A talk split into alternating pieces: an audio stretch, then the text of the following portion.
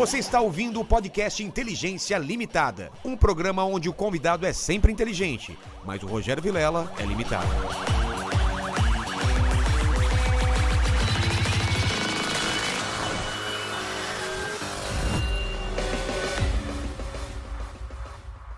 Olá, terráqueos, como é que vocês estão? Eu sou o Rogério Vilela e está começando mais um Inteligência Limitada, o programa onde a limitação da inteligência acontece somente por parte do apresentador que vos fala, porque sempre trago pessoas mais inteligentes, mais interessantes e muito mais preocupadas com o meio ambiente do que eu e você, não é, É, é, isso é. Isso Essa é. pessoa aqui que a gente trouxe é difícil, veio de longe, De longe. tá saindo da toca depois da, da pandemia. É uma raridade É, como ela. então tô muito feliz ela tá aqui, vamos falar com ela e fala com o pessoal do chat, como eles participam com, com perguntas e questões. É o seguinte, já tá fixado lá no chat as regras, tá bom? Vocês podem participar com pergunta, com comentário ou aquele famoso jabá. Lembrando sempre que a gente responde os cinco melhores, as cinco melhores perguntas. É, né? não dá pra responder todo mundo, gente. O pessoal reclama lá, mas não dá. A gente pega as melhores perguntas e às vezes a pessoa paga, mas faz a pergunta que já foi respondida aqui. Exatamente. Mas fala o nome da pessoa, pelo menos, né? Ó, tal Sim, pessoa sim. perguntou, mas a gente respondeu. Já respondeu. Tá bom? Às vezes, às vezes a gente agrupa as perguntas, porque é várias perguntas a mesma, então a gente junta uma só. Exato, exato, exato. Lembrando exato. Da, de você já ativar, o, já, ah, já dá o like, já se inscreve no canal, Isso. já ativa o sininho, já passa lá na loja, vê as nossas camisetas.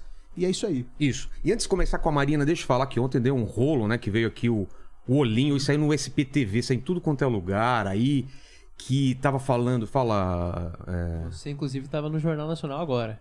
Exatamente, Jornal Nacional, pegaram o trecho aqui. É o seguinte, deixa eu explicar, porque pegaram o trecho.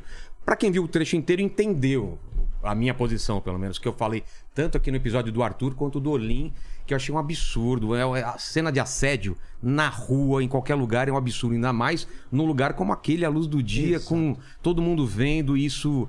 Sabe, essa passada de pano. Então, em nenhum momento eu passei pano, só pra deixar claro, porque às vezes a pessoa vê um trechinho só e não vê que logo em seguida eu falei que era um absurdo ele não ser caçado e tudo mais. Então, entendo você que ficou revoltado com isso daqui, mas a gente não tem controle com o que as pessoas falam aqui. A gente só coloca a nossa opinião. Na minha opinião, ele deveria ser caçado. Eu não entendo muito. A, a, a Marina pode até ajudar a gente. Eu acho que é um precedente para ser caçado. Caçado com certeza. Com certeza, né? É um, é um crime, é um crime? Assédio? crime, é um crime, O cara assédio pegou, o cara... sexual. Exatamente. Então, minha mãe me chamou a atenção, que eu falei teta em vez de seios, desculpa, que ele apalpou os seios, né? Mas foi um assédio, né? É, foi assédio, sexual. Assédio sexual, não tem outra palavra. O nome é esse porque isso é crime. Exatamente, é crime, não tem outro nome. Então, a você que ficou é, que ficou querendo é, uma explicação, estou dando agora. Então, tem no, no do Arthur, a gente fala sobre isso também, que ele deveria ser caçado, que não sei o que aconteceu e tudo mais. E no episódio de ontem do Olim também, que eu deixo muito clara a minha, minha posição, segundos depois que ele fala que, que é, ah, foi uma brincadeira. Não, não foi uma brincadeira, foi uma coisa muito séria. E eu falo que foi um absurdo ele não ser caçado. Então fique muito claro, né, Marina, que isso é crime, que é assédio sexual e que as medidas têm que ser tomadas. E, e a Isa, inclusive a Isa Pena, você já mandou e-mail? Mandei um e-mail. Falei com a assessora dela, a gente quer muito que ela venha aqui e falar sobre isso, né? Que é uma coisa que eu não sei se tem, se já aconteceu alguma vez, espero que não, porque é uma coisa absurda que tá acontecendo. Tá vivendo um país hoje, tem outras notícias também sobre indu- indulto também, né? Em que pé que tá isso? O, o Bolsonaro. Sim, na verdade, a gente vive um país que está ao arrepio da lei, das instituições democráticas em todos os sentidos e que acaba fazendo com que se tenha essas situações de abuso, como É. a gente viu com a deputada Isa Pena, como a gente viu não é, com o Arthur em relação às mulheres ucranianas Isso. e que devem mesmo ser caçados, porque isso é crime. Exato. não é? É um crime praticado contra uma mulher. No caso desse indulto individual, O que, que é isso? é uma prerrogativa do presidente da República, mas que, no meu entendimento, não se aplica ao caso. É? O que o deputado fez foi incitar a sociedade brasileira a agredir ministros do Supremo, assim surgirem contra o Supremo Tribunal Federal, desrespeitando um outro poder. Nós temos três poderes que devem trabalhar em harmonia. O Poder Legislativo, ou um dos seus membros, não pode incitar a população à agressão, a crimes que seriam praticados contra os ministros do Supremo. Isso não é liberdade de expressão. Isso não tem amparo na Constituição, no regimento interno, em lugar nenhum. E no caso que o presidente está fazendo, no meu entendimento, não é um indulto individual como é o que está previsto na Constituição. O que ele está fazendo é um insulto institucional. O que ele está fazendo é um tumulto institucional. Ele está querendo tumultuar as instituições democráticas do país para justificar os arrobros autoritários que ele tem. Não é? Porque em seguida ele vai fazer com mais quem? Né? Exato, Com- vai abrir um precedente Abrir o precedente, é. ele vai também fazer a mesma coisa com outros que fizeram o mesmo crime contra a democracia, como o caso do Roberto Jefferson, que está preso, e tantos outros, aí realmente a gente deixa de ser o Estado democrático de direito, em que as instituições devem ser respeitadas, em que a lei deve ser aplicada em relação a todos, independente de ser pobre, de ser rico De ou de, partido, partido. de- Não é? No Exato. caso aí, no meu entendimento, que ele quer é um tumulto institucional, o que ele quer realmente é estressar as instituições democráticas e desviar o assunto também de problemas graves, de como fumaça. a questão da inflação, como o problema do desemprego, como uma série de problemas que o Brasil precisa resolver, o aumento do gás, o aumento do combustível, o aumento da gasolina, e um presidente que não trabalha, porque o Bolsonaro não trabalha. Ele fica fazendo motociata, enfim, usando dinheiro público para fazer a segurança dele. É é estranho, né? Porque aqui em São Paulo nós tivemos uma situação em que o padre Júlio Lancelotti estava fazendo a procissão de Semana É. Santa, sendo revistado pela polícia. E o Bolsonaro, que desocupado, como gosta de ficar, não é fazendo manifestação com um aparato de segurança, quando deveria, no mínimo, estar sendo interpelado por causa do orçamento secreto, da questão da compra de vacinas com propina, a questão não é do, do uso de um uma- não dá nem para dizer que é propina em relação ao MEC, né, pedindo É. até quilo de ouro. Enfim, nós vivemos em um país que está muito difícil, Te viu, Vilela? preocupa, a- te preocupa de, de a gente escalar para alguma coisa, tipo golpe, alguma coisa assim, se o resultado da eleição for, por exemplo, negativo para ele? O Bolsonaro, ele trabalha nessa direção desde sempre. Ele não respeita a Constituição, ele não respeita a democracia, ele defende ditadores, ele defende a tortura, ele defende tudo aquilo que é anti-civilização, anti-democracia. E, obviamente, que o tempo todo ele vem procurando criar uma situação de eh, deslegitimar o processo democrático, levantando suspeitas sobre as urnas eletrônicas, criando um clima para não reconhecer a vontade soberana do povo. Na verdade, ele quer fazer aqui o que o Trump tentou fazer nos Estados Unidos, mas, enfim, as instituições democráticas dos Estados Unidos reagiu como é de se esperar numa Claro. democracia ocidental do tamanho que tem e a responsabilidade que tem, no caso aí, os Estados Unidos. No caso do Brasil, o Bolsonaro tenta fazer a mesma coisa. Agora, tem a resistência da sociedade, a resistência das instituições democráticas, e com certeza eles não passarão. Exato. É, o Zé tava aqui pesquisando pra gente. Apresenta o Zé aí, é, Marina. Quem que é o Zé? E o Zé Gustavo. Zé Gustavo. É um jovem da Rede Sustentabilidade, um dos fundadores da rede, que me ajudou muito na coleta de assinaturas. Sem Ah, é? essa juventude, a rede nem existia. É verdade? Ô Zé, o que, que você tava pesquisando a gente antes de começar aqui? Porque a gente foi pego meio de surpresa. Aconteceu agora esse negócio do indulto, né? Eu achei que era mais uma bravata e tal, mas parece é, quando eu desci no avião, tava, Já tava? Essa, esse insulto institucional já. é. que... Ô Zé, o que, que, o que, que você pesquisou aí pra gente? Tem uma matéria no Globo que fala que, no entendimento do, do ministro Alexandre de Moraes, se o decreto foi editado dentro dos parâmetros, parâmetros legais, mesmo que não se concorde com os motivos, a justiça não pode mudar as regras. No entanto, não se aplica a graça aos crimes hediondos, à tortura, ao tráfico ilícito de entorpecentes de drogas e afins e ao terrorismo, de acordo com a legislação. Com certeza, o que estava sendo feito, atos de violência, atos de desrespeito e incitar a sociedade a agredir ministros do Supremo.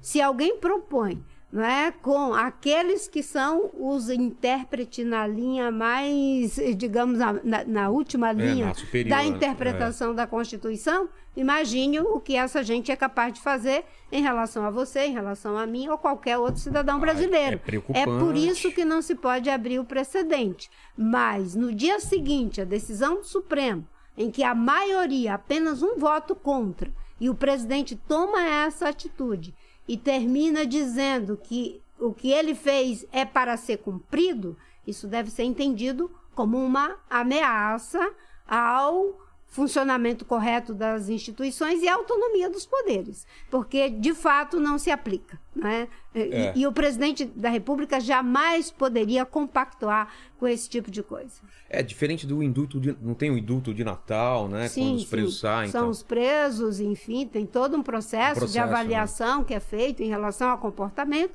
e é No feito caso, esse o Lira nem tá, nem, tá, nem tá preso, né? Enfim, no caso, acabou de ser É, acabou de sair. aí. determinada a sentença, É. né? Aí, com certeza, vai haver uma série de medidas judicial e, e o Supremo haverá de encontrar um caminho, a sociedade brasileira haverá de encontrar um Tanta caminho. coisa séria pra gente se preocupar e cada dia tem essa. Tem coisas novas. Lene, o que, que o pessoal tá comentando aí sobre isso? Sobre indulto? Falaram, falaram mais alguma coisa? Por enquanto, sobre o induto, não. E do, do Olim, estamos falando? Também não. Então, beleza. é. Então vamos tocar. Marina, eu sou um cara muito interesseiro. Eu sempre peço para os convidados aqui me trazerem presentes para embelezar o meu cenário. É, eu tô vendo cenário que é uma bagunça aqui. É né? uma diversidade, É, né? tem aqui, ó. Tem tudo aqui. Tem o Mr. M trouxe aqui. Aqui, ó. O indígena trouxe aqui. Uhum. Ah, um maracá. É, olha aqui. Do Pará, feito pro- pelo povo dele lá. Qual é o Muito teu- legal. teu presente, Marina? O meu presente? Além de ter vindo, claro. Obrigada, e obrigada pelo convite. É. Mas É, agora é o bem- presente inútil, é uma coisa que você não. É. você pode deixar aqui. É, que eu posso deixar aqui, Tá. é, mas é, eu, eu fiquei incomodada com o termo inútil. Por quê? Porque isso aí é muito útil para os povos indígenas. Mas hoje, na minha realidade, ele é uma peça de decoração e isso é um tipiti. O que, que é? O tipiti é uma, é, digamos, uma cestaria indígena que é usada para é, fazer com que a massa de mandioca, quando é ralada para fazer a farinha ou o biju, não é? ela tem muita umidade, muita água. Então você pega o tipiti não é? e faz isso aqui. Hã? Coloca a massa dentro, Tá. Aí, quando ele é esticado numa vara, assim, prensando, vai sair toda a água e a massa fica completamente seca, não é? Dizem que isso aqui também tem a inspiração na jiboia, né? É, parece, né? É, Quando ela tá é- engolindo ela, um animal, ela né? faz isso. Nossa! Dá pra ver aqui, tem uma câmera aqui em cima. Não... Ó, ó, Paquito, vê se. Ó, ela. Dá pra ver? É, ela encolhe, interessante. você enche de massa quando ela é esticada, não é? Num- numa espécie de duas varas É. que puxam é, em direção contrária de cada ponto, fica completamente seca a massa de E é mandioca. um exercício, hein? Sim. É é- tem que fazer força aqui. Sim, é tecnologia indígena É. de como fazer aí o processo de Como- secagem que- da massa. E, e E- trançar isso, olha o trabalho, né? do- Sim, é- é muito bem feito. É. Eu, a minha família, a gente trabalhava muito com isso, que é uma aprendizagem que os seringueiros, meu pai era seringueiro, né? É, tiveram com os povos indígenas e a gente assimilou muito da cultura indígena para os seringueiros que foram soltos, digamos, abandonados no meio da floresta sem muita assistência. Muito do que eles aprenderam tem a ver com os povos indígenas. E a mandioca, que é, digamos, um, um- um tubérculo cultivado pelos indígenas há mais de 9 mil anos na Amazônia. Não é altamente rico em amido e que pode ser uma fonte de, de renda para muitas famílias, porque ela é capaz de ter alta produtividade numa terra que seja, enfim, fraca, como É? a gente costuma chamar. É, então se você faz o plantio da mandioca, você pode aí ter o uso da farinha, pode Entendi. ter outros derivados, inclusive um que é muito bom, que é o tucupi. Que a gente faz. Sei. Você estava em Manaus, Manaus, é. exatamente. Pato no tucupi. Pato no tucupi, rabada no É. tucupi, enfim, Tacacá. tacacá. E, e- Tacacá é do. É, é do, Amazo- é do de Manaus, é do Pará. É da, o pessoal, o pessoal, do, pessoal do Pará fala que é do Pará, né? Mas a gente, a gente tomava lá. É, a gente é da Amazônia, É da Amazônia, né? Da né? Amazônia. Tem, co- a gente é, acaba fazendo aí a coletiviza- mistura, é. coletivização das coisas, mas o Pará tem também a maniçoba, que é uma coisa Exato. muito forte Tem que lá. cozinhar sete dias, se não me É, engano. e a lenda diz que é sete dias. Ah, que é tem que lenda co- ou é Tem verdade? que cozinhar. É enfim. Eu fiquei imaginando É, as pessoas é, que tem que morreram co- tentando tem- comer antes, né? Pois um é. dia. Não Ah, pode. não É porque é venenoso, Segundo né? dia, terceiro dia, É. enfim. Até. Tem a história, né? Mas é, é uma culinária muito rica. Total. Muito hoje é, olhada, né? Pelos os mestres É. da cozinha. E com um potencial muito grande, inclusive para a economia da própria região. A exemplo do que o Peru fez, hoje tem uma série de pessoas, inclusive meu amigo Roberto Smeraldi, que é muito interessado por isso, um italiano que vive aqui no Brasil, não é? De fazer com que isso se transforme numa fonte de riqueza, de geração de emprego, de melhoria da qualidade de vida e preservando a floresta, porque em vez de destruir a floresta, você usa os seus produtos em benefício da sua preservação e da sua população. Exato. E, e Marina, sua, sua história é muito rica. Você, você fez parte, você faz parte da história mesmo. Você teve com Chico Mendes, figuras que a gente ouve falar, que vê documentário, que vem. E, e, e eu, mas eu queria ir um pouco mais atrás, assim, a gente voltar na sua infância mesmo. Onde você nasce, como que é sua família, qual que era a sua realidade? Uhum. Bem, eu sou filha de pais nordestinos. Meu pai foi para o Acre em 1945 como soldado da borracha, no último navio que levou jovens para o esforço de guerra é, da Segunda Guerra Mundial. Meu pai chegou lá assim, muito jovem, passou a trabalhar na extração do látex. Alguns anos depois, minha mãe chegou, eles se conheceram. Minha mãe também veio do Ceará, se casaram Tiveram 11 filhos. 11 filhos. É, eu sou a terceira, mas infelizmente eu perdi minha mãe quando tinha 14 anos e perdi mais três irmãos. O meu irmão, que é mais velho do que eu, e mais duas irmãs caçula. E meu pai trabalhou a vida toda como extrator de látex. Mas por causa e... da, da vida de vocês, você perdeu de doença? Como foi? É, a minha mãe foi, é, um, enfim, um problema grave de aneurisma, tá. só que estava tendo um surto de meningite e foram fazer a pulsão para ver se era meningite e, e, o aneurisma estourou. Entendi. E as minhas irmãs morreram de sarampo e malária. Caramba, é, malária. 15 dias de uma para outra, quando a BR 364 foi aberta, né? É, ali a remoção, o empoçamento de água fez com que explodisse, explodisse. um surto de malária. E também, como a gente chamava, os caçacos, trouxeram sarampo. Quando juntou malária e sarampo, foi uma epidemia e muitas mortes no seringal onde a gente morava, por onde a estrada passou.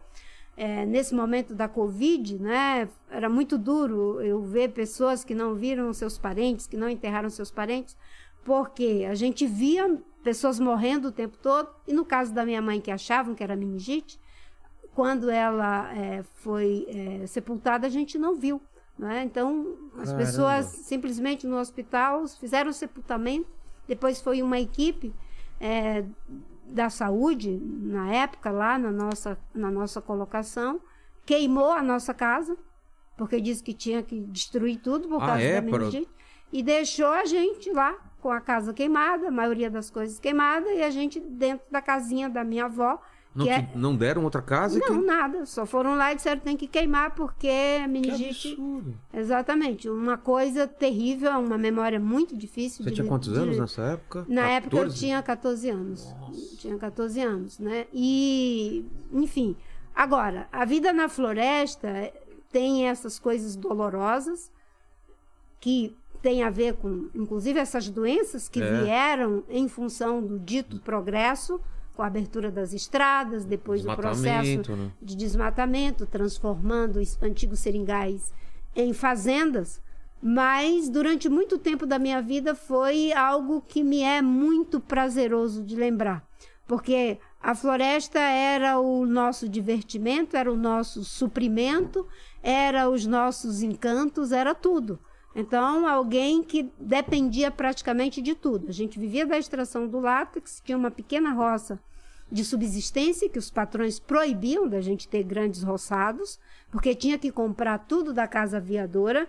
A gente vendia com exclusividade a borracha, comprava com exclusividade a mercadoria e ficava num sistema eterno vendia, de, de, vendia de borracha o que que é? como vocês vendiam era um, era um é o látex mas era uma na lata, época era... é uma, uma bola uma bola? Você, é, você ah, faz uma vi, bola vai de fazendo borracha. uma bola, né? Sim. É uma... branca? Ela é branca, mas depois que ela é curtida no sol, ela fica preta. Entendi. Né? Fica com uma cor é, bem escura. E, e aquilo, durante muito tempo, foi muito importante, né? Mas depois a gente perdeu a concorrência para os seringais cultivados da Malásia, que levaram as sementes do Brasil. Ah, não E- tinha lá. E, e a gente, eles conseguiram, né, fazer seringais de cultivo com maior produtividade, diminuindo o custo, inclusive, enquanto que a nossa Évia brasiliense era ela, é, enfim, é, espalhada no meio da floresta. Então, aquilo que você cortava, um seringueiro bom de trabalho, como era o caso do meu pai, e meninas com pernas muito ligeiras, como era o meu caso e das minhas irmãs, a gente conseguia cortar no máximo 160 seringueiras por dia, certo? É, no caso de um seringal de cultivo, você consegue cortar, hum, acho que quase duas mil árvores por dia. Ah, é? Porque é uma ao lado da outra, Duas né? mil árvores num Quase, eu tô aqui Eu sei, chutando. Eu nunca é trabalhei num seringal de cultivo, mas é muita coisa que você consegue fazer. No caso de um seringueiro na floresta, você consegue aí no máximo 165 árvores por dia, andando 14 quilômetros por dia. Você vai 7 quilômetros mais ou menos, colocando as, as canequinhas, depois você volta colhendo o látex, né? É uma coisa Isso muito eu artesanal. fiz dos, dos 10, 11 anos até os 16 anos, não é? Porque meu pai teve- foi para Belém, o nosso patrão mandou nos buscar de volta depois, a pedido da minha mãe, porque a gente estava numa situação difícil lá em Belém. Só que voltamos super endividados. Putz. Como éramos apenas filha mulher, como dizia o povo lá, o pessoal dizia, né? Ah, o Pedro não teve sorte, só tem filha mulher. Essa- esse machismo, esse preconceito que se tem contra a mulher, porque nós somos vivas, sete mulheres e um homem. Meu irmão é o caçula. Dos 11 eram... eram... Éramos 11, hoje só tem oito. Mas eram quantos homens e quantas mulheres? Morreu um homem e duas mulheres. Tá. É.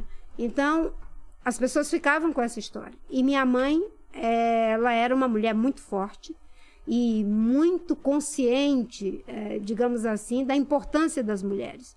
E a minha mãe falou: olha, eh, o seu pai não é um coitado porque vocês são mulheres. Nós vamos mostrar que é exatamente o contrário. E nós começamos a ajudar meu pai a trabalhar cortando seringa. Dificilmente mulheres faziam esse mesmo? trabalho, é, geralmente cuidava da casa e da roça de subsistência, que já era um trabalhão, não é? Mas cortar seringa havia um preconceito, isso é trabalho de homem. Então nós começamos a fazer esse trabalho e a gente conseguia cortar em média umas 400 madeiras por dia. Sei. Porque meu pai ia para uma estrada, eu e uma irmã mais nova para outra, e a minha outra irmã mais velha, com uma outra irmã, ia para outra. Então a gente cortava três estradas por dia.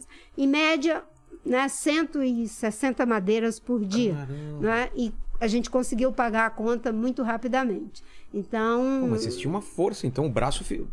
Era. Chegava à noite, o braço devia estar... O costume, Não, é éramos, éramos pessoas até muito é, franzina, eu sempre fui É muito mesmo? franzino, não é? Mas a gente consegue. E é um calor, né? calor úmido. É dentro da floresta, Não é? não é. Você tem uma temperatura de 30 e poucos graus, isso cai para 27, 28 Ah, graus dentro da É mais floresta. agradável, então. Lá. Sim. Mas é muito úmido, Mas- né? É, mas era um lugar onde era, era, era maravilhoso e ao mesmo tempo doloroso. Não tinha padre, não tinha médico, não tinha escola, mas Se a alguém gente adoecia, como vocês faziam? Aí a mais tinha- próxima era quanto? é, tinha que levar para o barracão. Barracão era 11 horas de viagem. De carro, de a barco? pé. A pé? A pé. aham, Até chegar. Nós éramos de terra alta. Não éramos da margem do rio. Sei. E aonde era a nossa colocação ficava a 11 horas de distância da margem do rio, onde ficava a casa aviadora. Então, se você fosse para o barracão, era 11 horas a pé de onde a gente morava. É, quando a gente chegava no barracão, teria que ir mais ou menos dois dias, um dia e meio de barco, quando o rio estava cheio. Sei. Porque se estivesse seco, aí era muito difícil, que tinha que empurrar a canoa Sei. ou barco no varejão, né? E era muita dificuldade, mas ao mesmo tempo tinha ali de tudo que a gente Mas precisava. você tinha tempo pra brincar em algum momento? Dava? Tinha, É? tinha, brincar nos igarapés. Eu era uma menina com uma coleção de, de muitas bonecas que a minha avó fazia para mim, boneca de pano. fazia? Fazia boneca de pano, boneca de, de, de pau, de, de galhos de pau, que parecia o formato de uma pessoa, né? E, enfim, eu tinha um tio que era cesteiro, cerameiro, meu tio Cesteiro? Pedro Mendes. Sim, sabia fazer Fazia- essas ah. coisas aqui. É, e era uma comunidade de serviço, porque meu tio era carpinteiro, cesteiro, cerameiro, é, ferreiro, e minha avó era parteira tradicional, fazia os partos de toda aquela redondeza. Meu pai era seringueiro, mas sabia ler, escrever e contas, e no final de semana, além de aplicar a injeção em quem estava doente, precisava da ajuda dele, ele fazia as contas para os outros colegas seringueiros não serem enganados. E minha mãe era costureira que fazia da mortalha ao batizado. E isso ninguém cobrava nada. Então eu nasci numa comunidade de serviço. E hoje, às vezes, quando você fala, não, política para mim é serviço. Parece uma coisa demagógica. É. Mas isso foi uma coisa que eu aprendi na vida. Na prática, nesse né? lugar em que solidariedade era fundamental para sobreviver. Não é? Tipo, você partilhava tudo. Se ia botar o roçado, chamava a vizinhança toda. A gente chamava de adjunto. Aí botava o, o roçado do compadre eh, João Campina, do Ju- Juntava? João 120, né? Do seu João 120. Fazia aquele mutirão, botava o roçado dele. Depois ia para o outro e assim por diante. Havia ali um trabalho de muita solidariedade, de muita cooperação no meio da mata. E a lidera... quem liderava? Existia. Como que, que funcionava? Nessa época não tinha uma organização de liderança, Não? era os seringueiros e os patrões. Então. E com muita dificuldade nesse regime de semi-escravidão. Depois, é, com, quando começou a venda dos seringais, quando eles entraram em decadência e os Sim. antigos donos, entre aspas, venderam para os fazendeiros do sul, do sudeste, do centro-oeste e começaram a expulsar os seringueiros, começou uma resistência junto com a CONTAG, a Comissão Pastoral da Terra, e aí que o Chico Mendes tem um papel fundamental de resistência a essa expulsão dos seringueiros das suas antigas colocações de seringa. Eles expulsam seringueiros por quê? Porque eles vão fazer outra coisa com a terra, é isso não? Qual é Eles ideia? expulsavam os seringueiros porque a nossa atividade era a extração do látex e da Certo. castanha. É. E os seringais estavam sendo vendidos para serem transformados em fazendas. Ah. A floresta seria derrubada e é plantado capim, como se faz até hoje, e ali seria criar gado. E que hoje a gente sabe é um gado de baixíssima produtividade que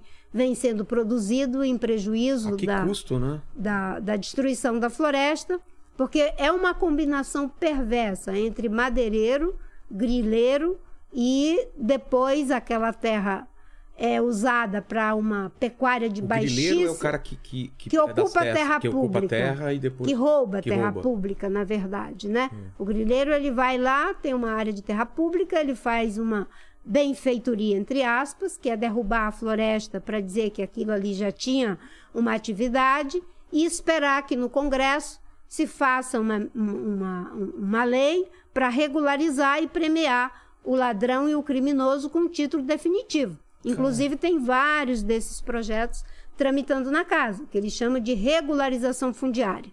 Uma coisa é a regularização fundiária para posse mansa e pacífica de pessoas que foram assentadas de boa fé, que o Estado estimulou e a Entendi. pessoa não tem culpa. Então, de fato, isso precisa ser reconhecido.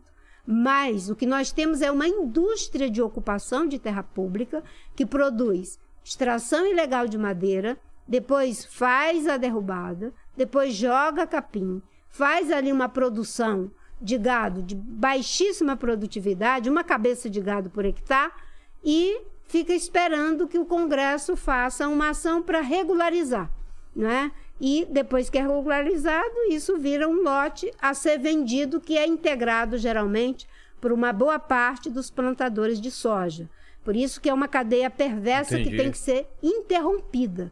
E interrompida com medidas que são de comando e controle, de combate a crimes ambientais e, ao mesmo tempo, de apresentar alternativas. Porque não é só dizer o que não pode, é proibir o que não pode e estabelecer o como pode.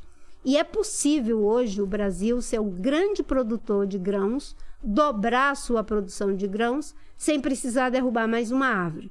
Além disso, utilizando só as áreas que já estão abertas e que podem ser usadas, inclusive recuperando as áreas né, de preservação permanente que devem ser eh, preservadas. Uma outra coisa que pode ser feito para não ficar só com a ação de proibir é o desenvolvimento de outras alternativas, como o professor Carlos Nobre chama da bioeconomia.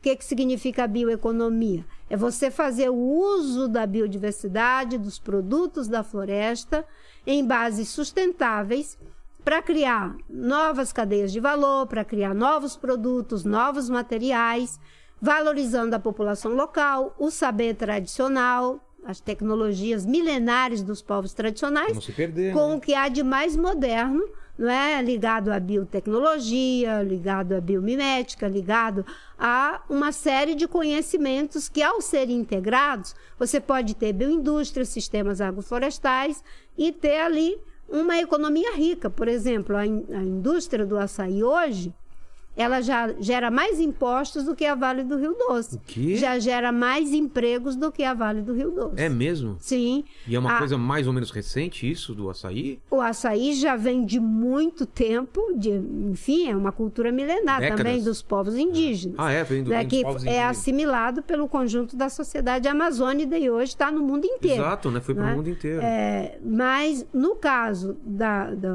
da indústria da bioeconomia do açaí, né, é porque ela é uma cadeia produtiva Você chama horizontalizada. de bio- bioeconomia por quê? Porque ela, ela gera um- um- bastante coisa em cascata, é isso? Ela é bioeconomia porque é a integração das atividades econômicas com a biodiversidade. Entendi. com a sociobiodiversidade também, que tem a ver com os saberes Ela não, das não- populações ela não, locais. Não desmata, ela não, não, desmata, é a manutenção da floresta em pé, fazendo uso dos recursos, sejam eles madeireiros, não madeireiros, sejam em relação às oleaginosas, seja em relação às resinas, seja em relação a uma série de produtos que a floresta pode eh, oferecer, inclusive uma gama de, de, de frutas, de frutos. Por exemplo, só no cacau, a Amazônia tem pelo menos 20 mil variedades de cacau, segundo Como os assim? estudos que são. Sim, uma 20 sé- mil? sim, de cacau é, nativo da floresta. É uma variedade enorme. Eu, eu conheço alguns e um que é disso, né? saborosíssimo, é o que a gente chamava de cacau de macaco. Mas vocês comiam. Como que a, a fruta do cacau, ela é, é- Bom, são várias, né? Sim, são vários. É uma variedade enorme de cacau da Amazônia. E aí você vai ter também os tubérculos, por exemplo, a mandioca, você vai ter o cará, você vai ter uma série de outros produtos, o açaí, o É, bacuri, vem, a- né? o patuá, enfim, a guariúba, a pama, a, a copaíba. Eu posso ficar aqui um tempão só falando. É. Mas, Marina, vamos voltar então qu- quando você fala do Chico Mendes e tem essa, essa tentativa de retirada dos seringueiros. O que, que é que tá acontecendo nesse momento? Os seringueiros eles começam a se unir porque estavam matando? Como que é? Estavam expulsando na força? Como que, que momento que a gente está vivendo? Você estava com quantos anos nessa época? Quando eu conheci o Chico Mendes, eu tinha 17 anos. Tá. Eu já tinha ido morar no convento, tinha saído do Seringal, mas a minha família continuava lá. Inclusive o Seringal que Convento eu era nasci onde? era lá em Rio Branco, Rio Branco na Casa Madre Elisa. Era um pré-noviciado, na verdade. Então, no caso do, do, do, do Chico Mendes, ele tinha tido um contato com, enfim, uma dissidência do Partido Comunista, do, do, do PCdoB, que foi se esconder na Amazônia na época da ditadura militar. E o Chico foi, acabou sendo alfabetizado num jornal, teve contato com essa pessoa e começou a entender a necessidade da organização dos trabalhadores, da luta social. Depois ele passa a ter um trabalho junto com a Igreja Católica, das comunidades eclesiais de base, cria o Sindicato dos Trabalhadores Rurais de Chapuri, as delegacias sindicais, trabalhando todo um processo de conscientização junto com a CPT, junto com a CONTAG, na luta em defesa da floresta. Só que havia uma incompreensão por parte da luta clássica da reforma agrária, que entendia que deveria ser a luta para fazer os lotes da reforma agrária, para a agricultura. E o Chico Mendes dizia: não, aqui nós não queremos dessa forma. Aqui nós queremos são as nossas colocações, que não é um lote quadrado, é irregular, porque as árvores estão Claro. distribuídas a alhures na floresta, de castanheira, de seringueira e assim por diante. Então, nós queremos as nossas colocações e manter a floresta preservada. E aí o Chico começa a organizar a resistência dos seringueiros e cria uma tecnologia inspirada na luta do, do Gandhi de, de resistência pacífica, que eram os empates, que consistia em a gente se espalhar na floresta onde tinha uma derrubada e proteger as árvores com o nosso próprio corpo. E geralmente, como as pessoas que estavam trabalhando eram filhos de vizinhos, de compadres, conhecidos que já tinham sido expulsos de suas casas e agora estavam trabalhando eh, assalariadamente em alguma fazenda para fazer essas derrubadas, dificilmente alguém tinha condição e tinha coragem de derrubar a árvore em cima do seu tio, do seu Claro. avô, do seu padrinho, do seu primo. Então, era uma luta pacífica, que chamava empate, que a gente fazia e que o Chico Mendes eh, criou essa forma de luta que foi se espalhando em boa parte ali do Vale do Acre, principalmente Chapuri, Sena Madureira, Brasileia, Cis Brasil, e isso gerou uma resistência muito violência, muito violenta contra ele por parte dos fazendeiros, dos jagunços, e é assim que ele foi, eh, digamos assim, pagou com a própria vida essa luta pioneira em defesa da preservação da Amazônia e da aliança dos povos da floresta. Como que foi o crime dele? A pessoa foi presa? Descobriram quem foi o mandante? É, a pessoa foi o Darli, ele estimulou o próprio filho a fazer uma tocaia atrás da casa do Chico Mendes. Bom, imagino que ele já devia ter sido jurado de morte, né? Tipo, Sim, ele, para com ele isso, era né? o tempo todo jurado de morte, ele era o tempo ameaçado. todo intimado pela polícia, ele era investigado pela Polícia Federal, ele era difamado o tempo todo. É, havia, enfim, era uma morte anunciada. Não é? Ele estava na mira de tiro e ele fez uma escolha de não sair de Chapuri, porque ele tinha muito convite para ir para o Rio de Janeiro, até mesmo para fora do Brasil. Mas ele disse: a minha vida só faz sentido resistindo aqui com os companheiros Nossa, eles- e criou a cooperativa, criou as escolas da floresta, não é? Inclusive eu tenho um amigo que é um grande educador, o Binho, que foi um dos primeiros coordenadores do projeto Seringueiro, que consistia em alfabetizar eh, os seringueiros, que a maioria eram todos analfabetos. Então o projeto Seringueiro tinha uma cartilha chamada Poronga, que alfabetizava as pessoas. Então o Chico Mendes tinha uma visão estratégica, tinha um pensamento estratégico mesmo para a Amazônia. E o que ele queria era a manutenção da floresta em pé e o uso dessa biodiversidade em benefício dos seringueiros e dos povos indígenas. Mas, infelizmente, ele foi assassinado, só que antes dele foram assassinadas pelo menos cinco pessoas que eu acompanhei Ah, é? antes do assassinato dele, dessa luta Do mesmo movimento. do mesmo movimento. Ele tinha acabado de ganhar uma batalha com um desses empates desse fazendeiro chamado Darli, numa fazenda chamada eh, lá do Seringal Cachoeira. E depois dessa vitória que eles tiveram, eh, ele fez essa emboscada e assassinou o Chico Mendes. Covardemente, né? Sim. Que absurdo. E aí, com isso, chamou a atenção do mundo para todo mundo, né? E Foi- mudou alguma coisa depois disso ou continua ainda. Uma coisa que mudou foi que o mandante e o assassino foram presos. Mas Qu- até... Quanto tempo depois? Demorou muito isso? Olha, a pressão nacional e internacional É, foi muito grande, então as providências tiveram que ser tomadas e o julgamento. Não dava pra fazer vista grossa, Não, né? não tinha como fazer vista grossa. Eles achavam que. a- a atenção do mundo, ia, ia passar como se nada tivesse acontecido. né? Eles achavam que matando o Chico eles acabavam com o Acabavam. movimento, mas na verdade o movimento ganhou mais força, ganhou mais vida. Ainda que o Chico sempre dizia: Eu não quero ser um herói morto. Não é? Chega de gente morrendo para poder dar força para a luta. Eu quero que a luta tenha força é, por si mesmo. Né? Essas palavras sempre, sempre ecoaram muito dentro de mim, inclusive quando eu fui ser ministra do Meio O que, Ambiente. que você falava para ele quando ele falava isso? Você tinha medo também? Você conversava com ele? Tinha, Tinha uma, medo. Tinha uma outra alternativa sem sair de lá? Olha, a última vez que eu conversei com ele foi alguns dias antes dele ser assassinado. Eu estava vindo para São Paulo para fazer um tratamento, inclusive para essas hepatites tantas que eu peguei. Peguei cinco malárias e três vezes hepatite. Cinco Então, malárias? É. E eu estava vindo para São Paulo, ia consultar um médico, mas antes da viagem eu fui em Chapuri. E a rodoviária e a casa do Chico era bem próximo. E Sei. ele foi me levar até a rodoviária. Ele só me chamava de nega véia, né? E aí, quando a gente ia andando assim, meio em silêncio, um do lado do outro, eu tinha falado: por que, que você não vai para o Rio de Janeiro? Fica lá um tempo com o Gabeira, com o Sirquis, com a Lucélia Santos.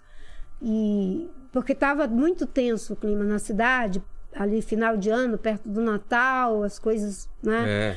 Aí ele falou que não, que o lugar dele era ali. E quando a gente estava indo, aquele silêncio assim, aí ele me abraçou assim de lado e falou: Pois é, nega véia, dessa vez eu acho que não tem jeito. Os cabras vão me pegar. Aí eu falei: Chico, então vamos para Rio Branco para a gente denunciar para a imprensa, né? E ele falou: Não, não adianta. Toda vez que eu falo isso, eles dizem que eu estou fazendo isso para me promover. Eles vão ver quando eu morrer. Meu Deus. E aí eu entrei no ônibus, Sabendo assim, que quase que com uma ser- certeza que É. sim. E alguns, acho que uns quatro dias depois, o telefone tocou. Era mais ou menos 10 horas da noite. Eu estava em Ribeirão Pires. E quando tocou o telefone, o primo do meu marido falou, disse, você tem, você tem que ser forte. Putz. Aí eu digo, mataram o Chico Mendes, não foi? Porque ele falou, você tem que ser forte. Eu já imaginei que fosse, né? E aí começou, três dias depois, com a repercussão que deu internacional, New York Times, a mídia brasileira desceu em Chapuri e aí teve toda uma repercussão e todo um esforço da CPT, da, da CONTAG, de pessoas que nos ajudavam de dentro e de fora do Brasil, Maria Alegrete, Steve Schwartzman, Manuela Carneiro, Mário Almeida, pessoas, eh, Gabeira, Lucélia Santos, Sirquis, eh, Carlos Mink, o bispo Dom Moacir. Havia ali todos nós numa verdadeira frente para que aquilo não ficasse impune. Não é? E o triste é a gente verificar que tantos anos se passaram e agora os índios Yanomamis continuam na linha de tiro, não é? As meninas e as mulheres Yanomamis sendo embriagadas por garimpeiros Estupradas. e estupradas até a morte. Meu a gente Deus. vê o que aconteceu agora na terra indígena Chipaia. A gente vê o que acontece com várias comunidades indígenas, não é? que inclusive temos a felicidade de ter a primeira mulher eleita deputada federal, que é a Joênia Iapichano, e que está fazendo um trabalho belíssimo no Congresso trazer aqui, Nacional. né? É, seria ótimo. Não é? E tem várias mulheres indígenas que estão saindo agora, a Wanda Itoto lá no Amazonas, a Maial lá no Pará, do- do- dos Caiapós, a Soninha Guajajara, né, do povo Guajajara do Maranhão. Temos várias mulheres indígenas se colocando nessa linha de frente, que é um fenômeno fantástico. Não é? Os povos indígenas ensinando essa civilização que se diz avançada, machista, misógina, é, preconceituosa, que faz o que foi feito por esse deputado, por esses deputados, com as mulheres ucranianas, com a Isa Pena e com tantas outras, não é? Que as mulheres estão na linha de frente da luta e da resistência indígena, várias cacicas, coisa que há algumas décadas não existiam. Hoje você tem várias tribos que são lideradas Lideradas por mulheres. por mulheres, não é? É um, digamos assim, um ensinamento civilizatório altamente sofisticado e altamente necessário para esse mundo em que mulheres ainda são tratadas como se fossem objeto, né? E que alguém tem a coragem ainda de dizer que e- e isso foi uma coisa brincadeira. uma brincadeira ou que foi uma coisa positiva, porque assim ah, ela ia se Ah, eleger sim, sim. não é? Não, ela já é eleita, ela já foi eleita. Ela não precisa de ninguém assediando sexualmente, é, é, praticando um crime contra ela, para ela ser eleita. Ela já é um- uma deputada eleita. Então, essa luta hoje ela ganha um contorno enorme, com muitos desafios, porque temos muitos retrocessos, mas ao mesmo tempo muitas possibilidades. O Brasil é o país que já controlou desmatamento. Já? Já controlou desmatamento. Quando a gente conseguiu fazer A isso? gente conseguiu fazer isso por quase uma década. É, quando eu cheguei no ministério, o desmatamento tinha estava numa curva de alta, Sei. chegando em 2004 a 27 mil quilômetros quadrados. o, desmatamento maior que nós já tivemos foi de 29 mil quilômetros quadrados 29 na, é- mil na quilômetros. época do Fernando Henrique. O Fernando Henrique fez a medida provisória que aumentou a reserva legal na Amazônia de 50% para 80%, o desmatamento caiu. Só que a bandidagem se reorganiza e aí volta a crescer a partir de, dois, de 2000, eh, 2000, 2001, principalmente. O certo é que quando eu assumi em 2003, estava numa curva de alta e nós olhamos para aquilo tudo e pensamos: não dá para encarar isso aqui apenas com medidas pontuais. É preciso fazer um plano É, estratégico. imagino que sim, né? Porque É. você colocando um decreto, alguma coisa, a pessoa não segue lei. E aí? É, não, não, Tem que ter não punição, Tinha, é. tinha que ser algo estruturado Pensado, e que não né? fosse só o Ministério do Meio Ambiente, porque há uma interface com vários setores, setor de transporte, setor de energia, agricultura, uma série de interfaces que Entendi. precisam operar juntos. Então nós fizemos o plano de prevenção e controle do desmatamento da Amazônia. Esse plano era baseado em três eixos: combate a práticas ilegais, ordenamento territorial e fundiário O que, que é ordenamento? é você fazer a destinação correta das áreas, o que é para a unidade de conservação. Tá. Você destina como unidade de conservação. O que é terra indígena, terra indígena. O que, as áreas que já estão abertas e que podem ser usadas, consolidar isso para a área Entendi. de produtividade, usando tecnologia para aumentar a produção por ganho de produtividade. E as áreas que seriam destinadas para assentamentos extrativistas, ou reservas extrativistas, ou para é, atividades de exploração florestal de base sustentável, com concessões florestais, mediante um conjunto de regras que faz com que a floresta tenha condição de se recuperar. Não é o corte seletivo nem o corte raso, é como se você estivesse fazendo uma colheita de árvore madura, Ah. em que você tira numa escala tão pequena que a floresta vai da árvore para você colher para todo sempre. Entendi. Correto? Então, Então, eu a- te interrompi. Você estava fazendo a numeração. A primeira. então, era ordenamento, combate à prática Isso. ilegal, Ordenamento. ordenamento territorial e fundiário, que é essa destinação, porque ainda existe muita terra pública na Amazônia, que são essas que são invadidas criminosamente. É, e a outra, a outra diretriz era de apoio às atividades produtivas sustentáveis. E nós começamos a implementar o plano em 2004.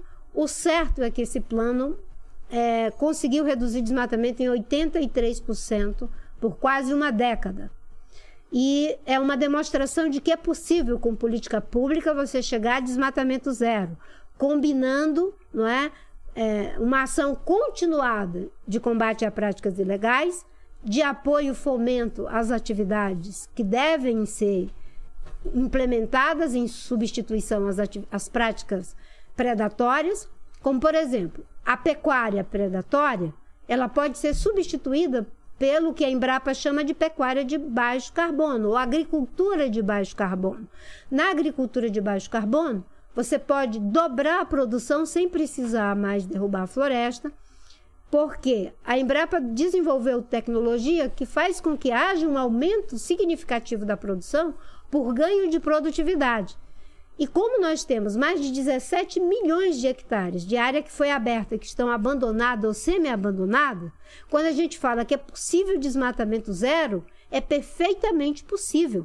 E criando alternativas. é. Sim, criando alternativas relacionadas à indústria, relacionados à bioindústria, relacionado à bioeconomia, relacionado inclusive à própria agricultura. Porque a agricultura brasileira, ela é necessária e estratégica. Agora, ela não precisa ser predatória. Exato. Por isso que o agronegócio tem o agronegócio que busca sustentabilidade e esse agronegócio que É o. Bolsonaro se coloca a serviço dele, que é predatório, que destrói floresta, que produz grilagem e acaba promovendo todas essas queimadas, aumento do desmatamento, não é? E, e aí a gente pode até fazer um comparativo, né?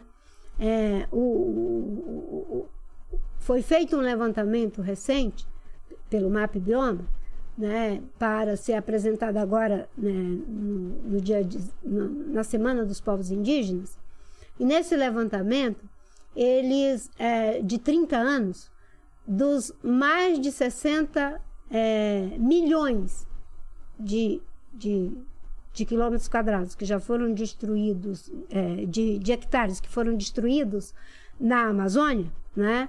É, a Amazônia tem 8 milhões de, de, de, quilômetros quadrados.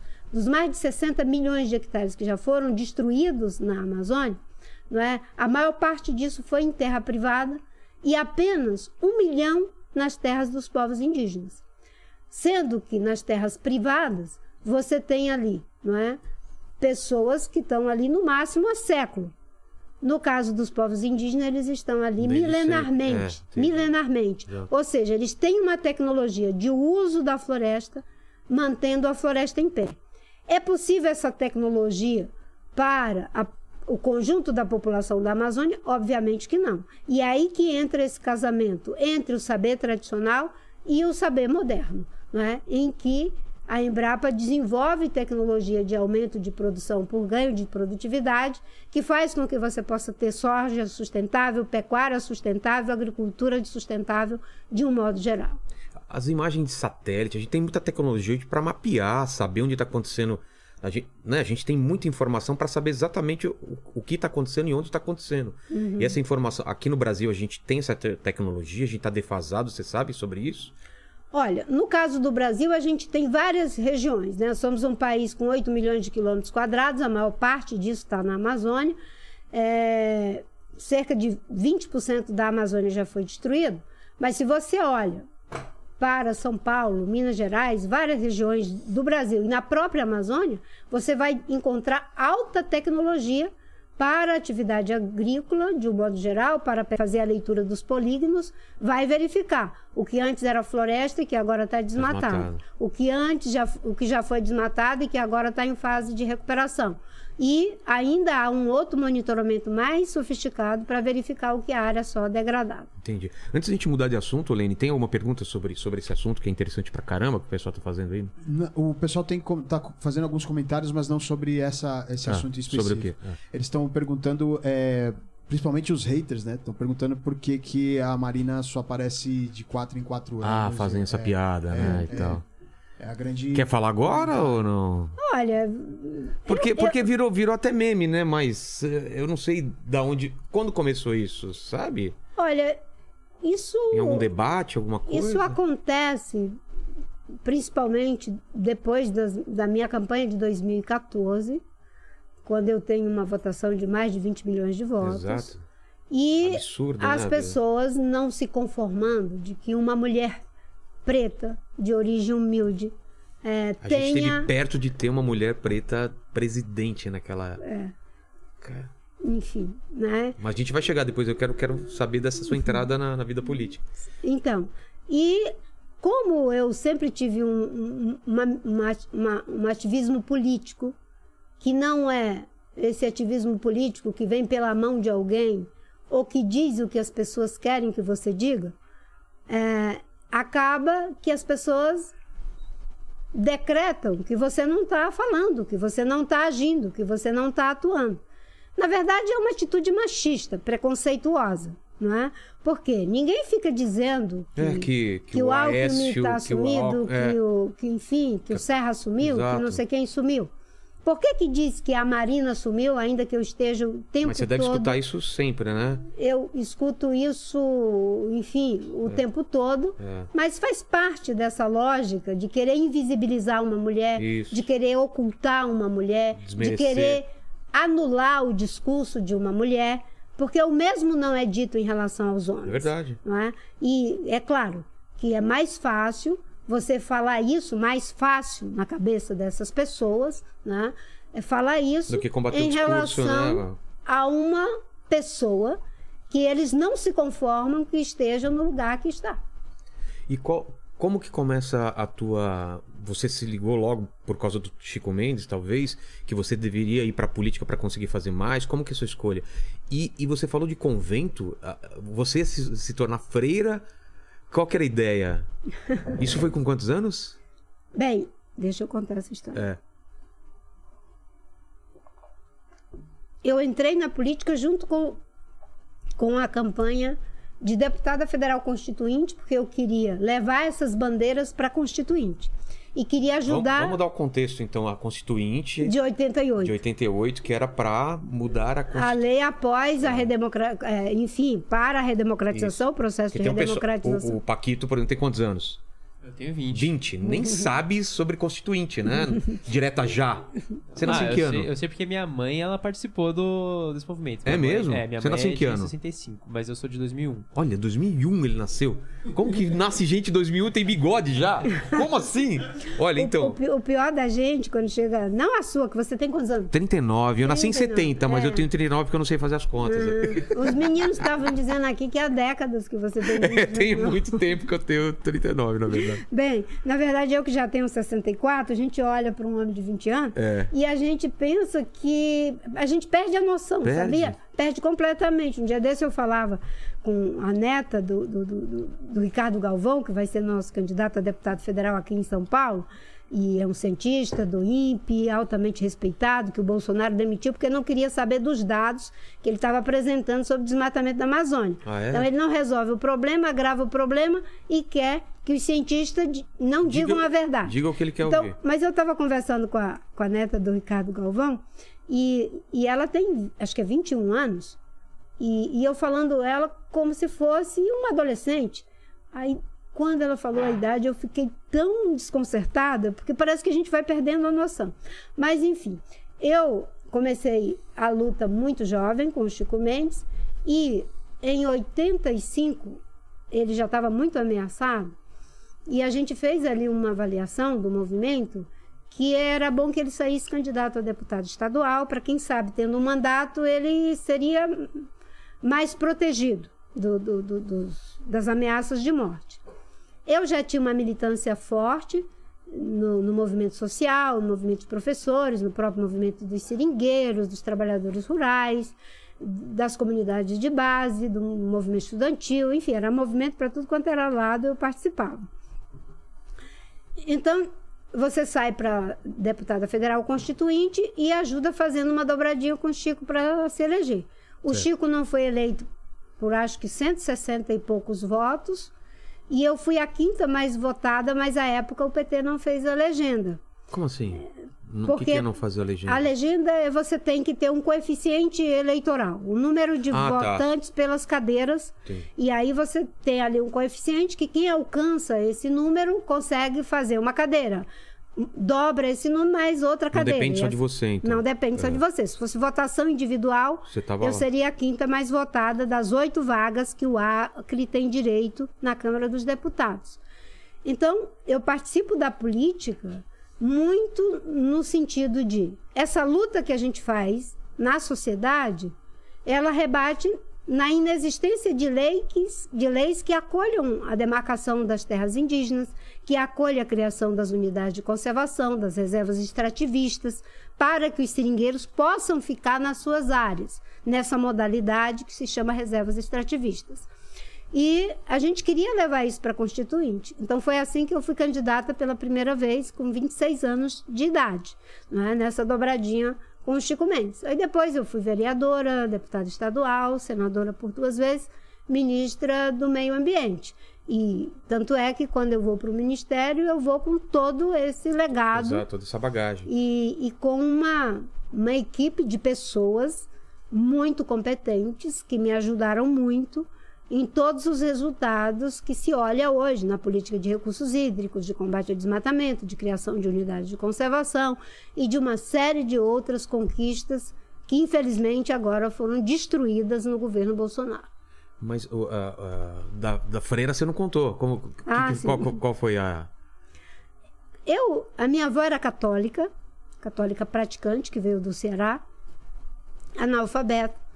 E ela falava para mim que no Ceará existiam os padres, as freiras, as missas. Ela tinha um catecismo todo em papel couché, que não tinha uma palavra, era só com ilustração da Capela Sistina, do Gênesis ao Apocalipse Nossa. que era um catecismo para analfabeto da época da Igreja Católica.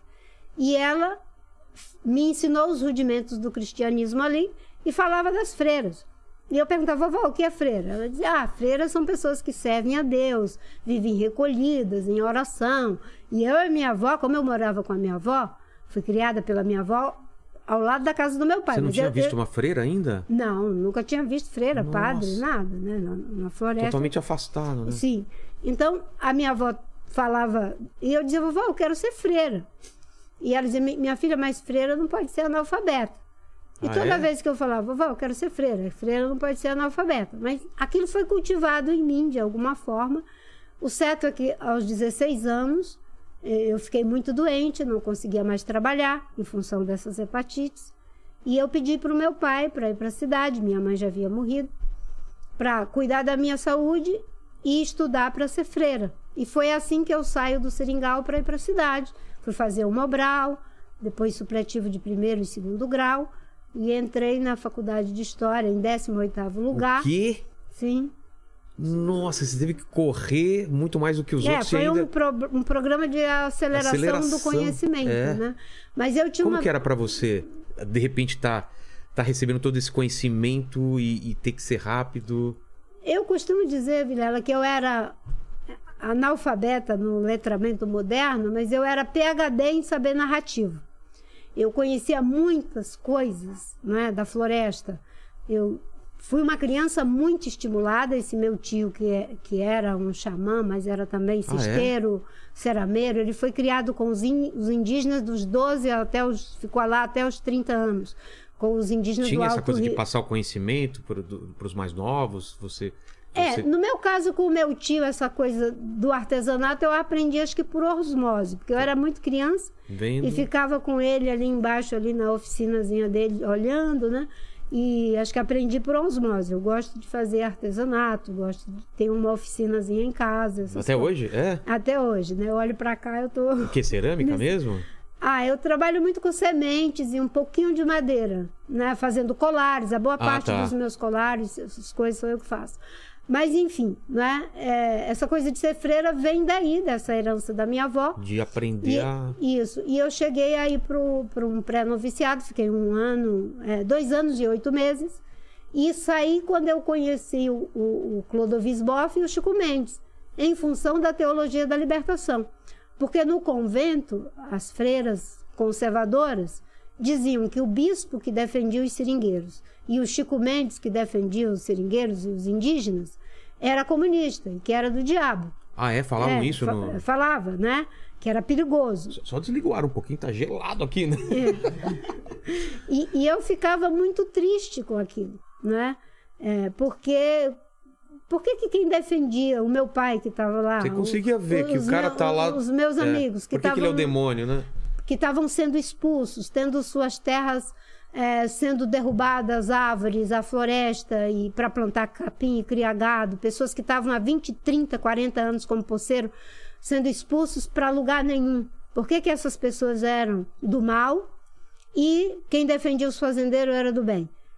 E quando eu estava no convento, eu entrei em conflito com isso, até que um dia eu vi um curso da CPT, uma sacristia, curso de liderança rural da CPT, com Chico Mendes e Clodovis Boff. Aí eu falei para minha madre mestra, ah, eu quero fazer o curso. Ela falou, que curso é esse, Maria? Eu digo, é um curso que o padre quer que a gente Maria? faça. Maria. Ela eu sou chama- Maria Osmarina Marina. E ela te chamava de Maria. Maria. É. Que curso é esse? Eu digo, é um curso que o padre quer que a gente faça. O padre não tinha dito nada disso, mas ele botou o cartaz lá e imaginei... uma mentira santa, vai, pra conseguir... É, É. ele botou o cartaz na porta da sacristia. Imagino que ele queria. É, é, que... Se ele colocou é porque alguém poderia... É, tá certo, então não foi mentira. É verdade, é verdade. Mas eu falei com bastante ênfase, né? É. E aí, E aí, a- convenceu. ah, é, aí, aí, aí a a minha madre mestra falou, então vá fazer. E quando é esse curso? É sábado e domingo. Aí foi um dia todo de uma imersão com o Clodovis Boff, um grande teólogo da teologia da libertação, falando sobre o Sermão do Monte, né, a opção pelos pobres. E aí eu entendi por que, que o bispo tinha aquela opção. Tudo fez sentido para mim. Eu digo, eu não quero mais uma fé de contemplação. Não que a congregação fosse só de contemplação. Elas tinham um excelente trabalho na área de educação, que inclusive me ajudou muito. Mas tinha um aspecto menos engajado, Não uma tinha parte. nada social, É, tinha uma parte que tinha, não, social pelo lado da educação. mas não de. É, de- Não, do envolvimento, do engajamento militante, Sei. como eram as comunidades de base, Não não. tinha. Eram poucas as irmãs que tinham esse engajamento e sofriam um pouco um tensionamento, as poucas que faziam isso. Então, é, na época, eu entrei em conflito, né? Porque eu digo, Tem eu quero e tem o que eu quero queria. me envolver com essa luta. E aí o Chico Mendes começou a mandar para dentro do convento os boletins Somos Todos Ir- Irmãos, que era da, da- das comunidades de base.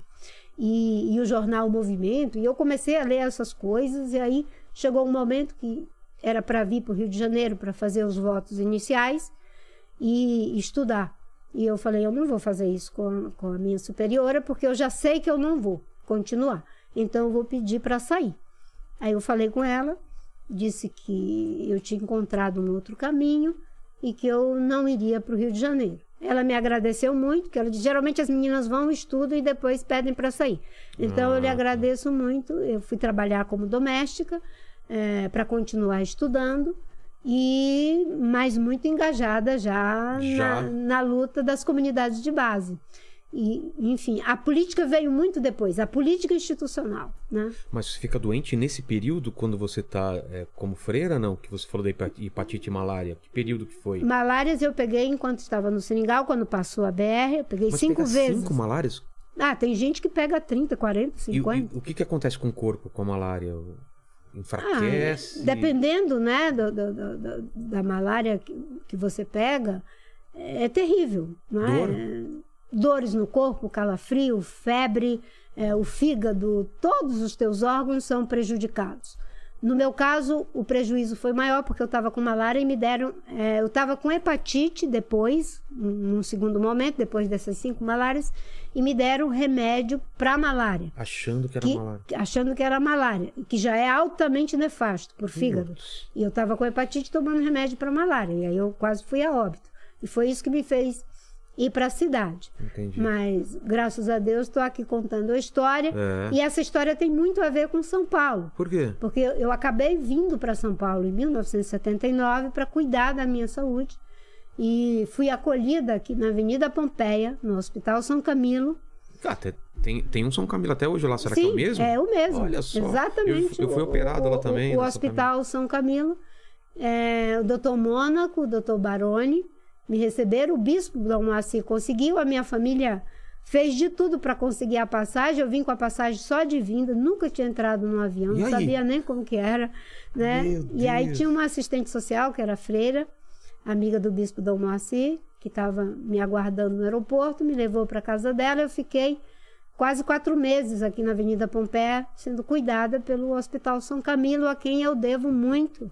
A minha vida tem imensa gratidão e essa não foi a única vez, É? porque depois, em 86, eu peguei hepatite de novo e vim ser tratada aqui no Hospital das Clínicas, não é? com a equipe de fígado do Dr. Aitan, né? que tinha um monte de residente e ele que coordenava e ele que ajudou a cuidar de mim. Dessa vez eu fiquei seis meses aqui em São Paulo. Caramba. Depois, em 92 e 91, em função da contaminação com me- metais pesados, Lá do- da, daquela... lá, Por quê? por causa do água? remédio. Não, no, no caso dos indígenas, é a contaminação do mercúrio pelo Por causa garimpo, do garimpo, é. criminoso. Isso. Né? É, de cada 10 crianças Yanomami, quatro estão contaminadas com, com mercúrio. Né? No meu caso, foi o remédio para leishmaniose. Essa marca que eu tenho aqui né? é uma úlcera de pele em função de um mosquito, de um inseto, né? um parasita, que é avassalador. Isso a, a leishmaniose- na cartilagem do nariz, poderia Ela, ela, ela vai comendo? ela tudo? vai comendo. Teria destruído o meu rosto se não fosse o meu pai. Quando ele desconfiou que, que aquilo era leishmaniose, ele andou 11 horas até o barracão de ida e 11 horas de volta, ou seja, 22 horas para trazer as injeções, que eu tive que tomar 45 injeções. E isso me fez essa contaminação com metais pesados, porque essas injeções elas eram à base de antimônio. E o antimônio é tóxico, É? certo? Existia dois remédios para leucemaniose. para é, os os- as pessoas que vinham pesquisar a Amazônia, europeus que conseguiam ter um remédio que não era tóxico e o remédio tóxico que era dado para a África e, no caso, na Amazônia. E foi esse remédio que eu tomei. Então, em 92, os sintomas dessa, dessa Ficaram contaminação. É.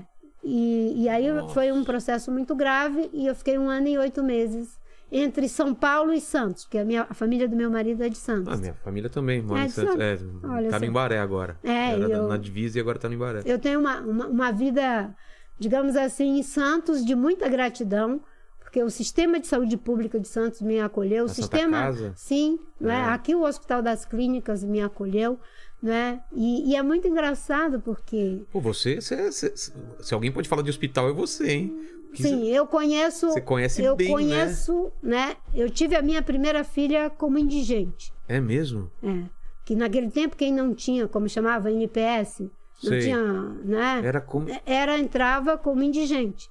A Shalom, que é a minha, a minha primogênita, é, entrou na maternidade como indigente. Né? Quem fez o meu parto foi uma parteira prática e, e- e- e foi um parto muito difícil.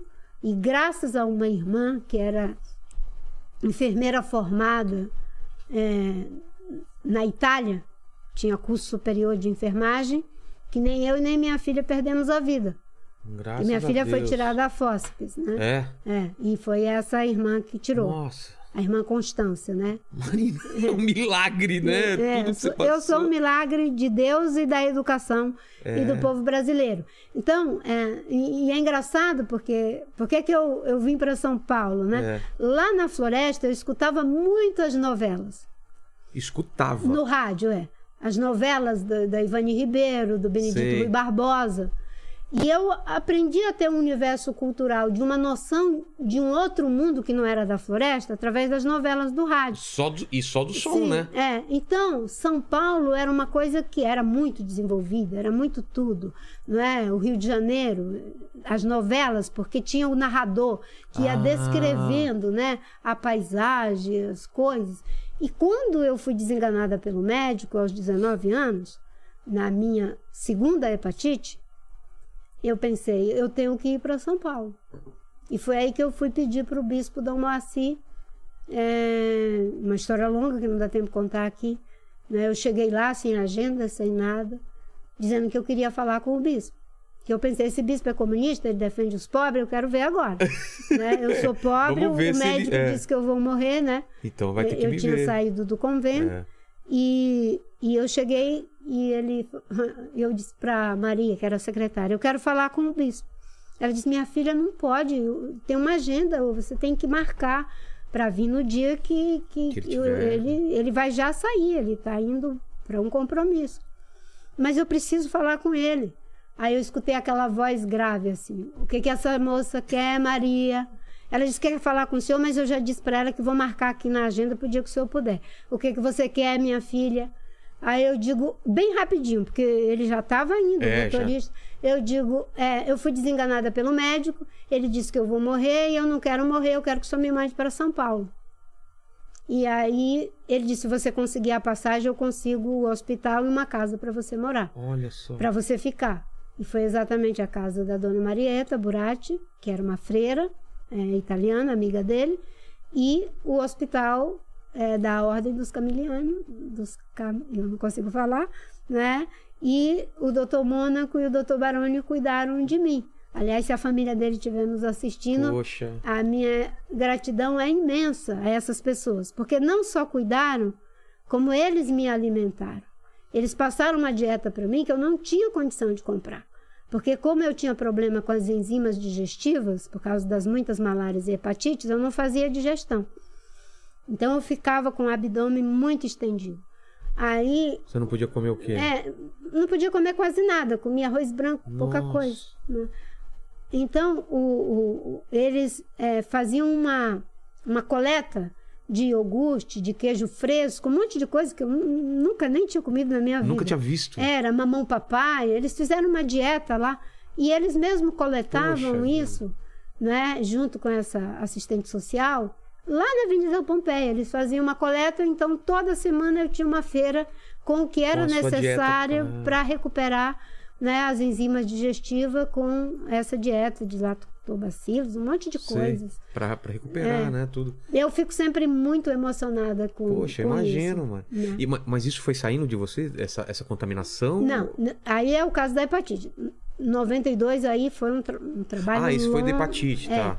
92, 91, 92 foi um longo trabalho que foi feito pelo Dr. José Maria de Melo Barros, que era um médico que lidava com ortomolecular.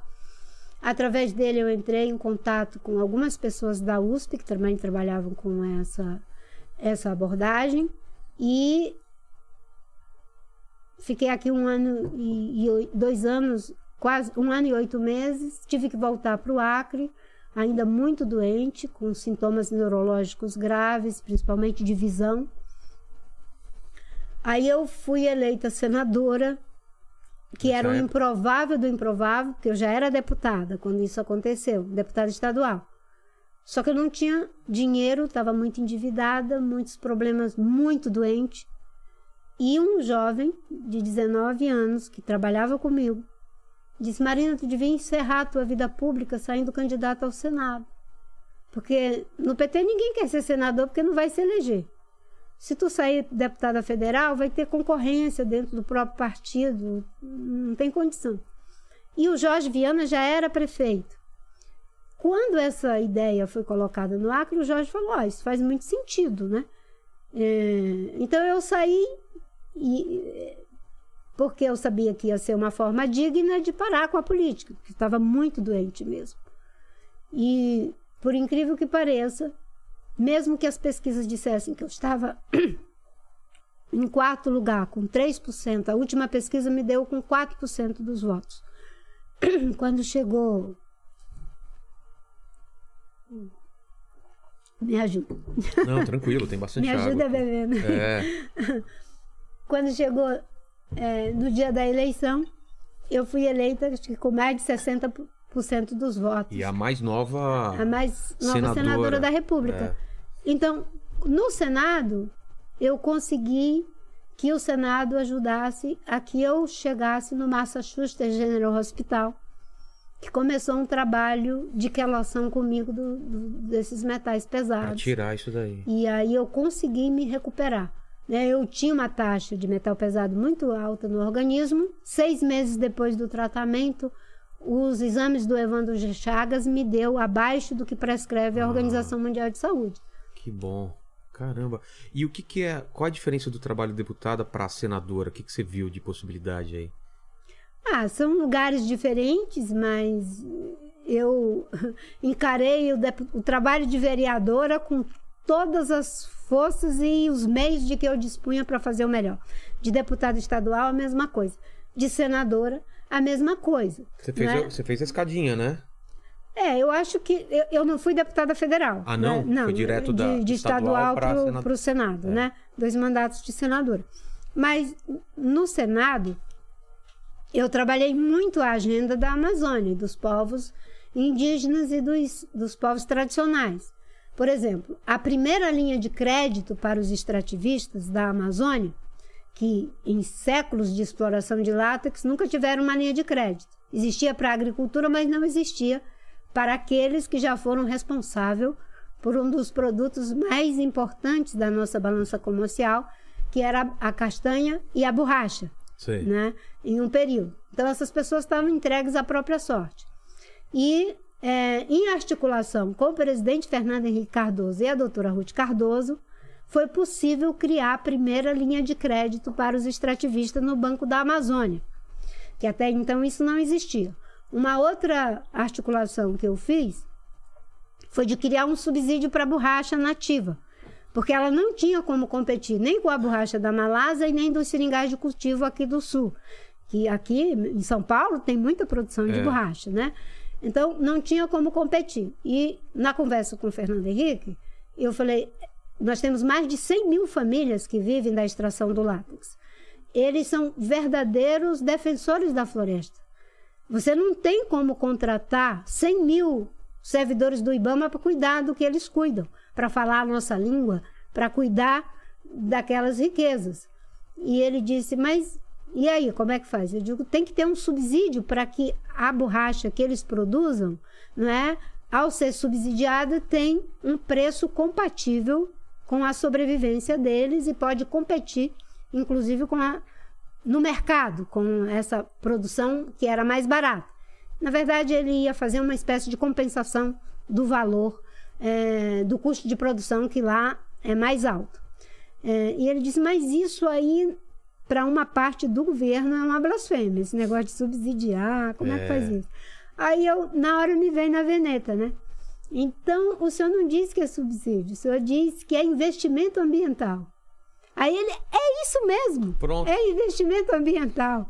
E que ele entendeu muito rápido, né? Que hoje é uma coisa normal de o pessoal pensar, É, na época não deveria é, ser tão. né? Aí ele disse, e o que é que precisa chamar? Já chamou o Pedro Parente, a gente já fez uma conversa ali, "Ah, então tem que fazer uma reunião do Conselho Monetário Nacional, e o Malan é, reuniu eu lá junto com os seringueiros, com os indígenas, nunca me esqueço que o ministro Malan, na reunião, fumando o cachimbo dele, né? Aí um dos seringueiros disse, o senhor não pode fumar esse cachimbo aí não, porque ela é- tem alergia, ela vai ficar com falta de ar. aí o Malan, "Ah, desculpe, desculpe, desculpe, aqui apagando o cachimbo. Não sei se ele ainda lembra disso. Mas, enfim, dessa forma foi criado. E a primeira lei de acesso aos recursos da biodiversidade brasileira foi um projeto da minha autoria. Ah, tem vários, né? Mas eu estou falando aqui os que dialogam Sim. com, com essa agenda do desenvolvimento sustentável. Por quê? A lei de acesso aos recursos da biodiversidade é para que a gente tenha uma justa partilha de benefício pelo uso do recurso genético da planta, enfim, do que for, não é? Se vai para um fármaco ou para uma, uma para a indústria do cosmético, que tenha uma espécie de royalty para as comunidades locais que são donas daquele recurso genético Entendi. quando aquilo vem do saber tradicional daquelas comunidades. Então, esse projeto foi o que apresentei. Infelizmente, ele não foi aprovado, eh, mas foi feito depois uma medida provisória pelo Fernando Henrique e depois se transformou em lei. Não é ainda o que é o meu sonho, por quê? Porque para combater biopirataria, que é o roubo não é, dos produtos da biodiversidade, das informações genéticas que tem nesses produtos, que a gente chama de biopirataria, só é possível né, se a gente tiver né, uma lei que de fato estabeleça todas as penalidades. Agora, com a lei é possível fazer esse combate. Enquanto era medida provisória, Não isso como. não era possível, né? Porque você não pode fazer, digamos, sanções por medida provisória, tinha que ser por um projeto de lei. né? Então, essa lei foi também de minha autoria. E, enfim, uma série de outras que, que, que- tem algumas que acho que ainda estão tramitando É. até hoje no, no, no Senado. Antes de fazer o salto da- pa- para, para a ministra, é, tem, tem mais. Eu preciso fazer um xixi, eu bebi muita água aqui. Perguntas para. para, para... O pessoal tá Maria. pedindo para ela falar sobre a liberação da maconha, sobre o é, sobre o aborto. A grande maioria das perguntas do chat aqui é, são nesse sentido, sobre a liberação da maconha e sobre a sua posição em relação ao aborto. Eu vou falando. Isso, pode falar, pode- Agora, é, sei, é. você. Agora eu e você, né? Essa Tá. é para o pessoal do chat. Tá, tá bom.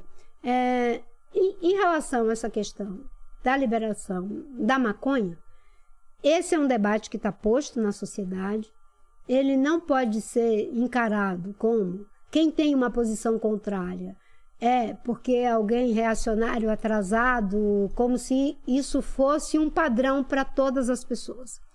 né? Existe uma série de questões que devem ser levadas em conta em relação a uma questão dessa natureza. Da mesma forma, aqueles que defendem a liberação e colocam uma série de argumentos que seria uma forma de melhor combater, inclusive, a violência, a criminalidade que está em volta nesse eh, processo né, de uso da maconha, eh, também não deve ser uma demonização. Eu acho que o debate deve acontecer e deve acontecer com todos colocando seus argumentos na mesa. É isso que eu venho defendendo desde 2010, quando fui candidata à presidência da República. Não tenho nenhuma dúvida de que, para o uso medicinal, deve sim ter a liberação não é? o processo é, de aliviar a dor e o sofrimento de acordo com as prescrições médicas. Para mim, isso não é, é uma questão.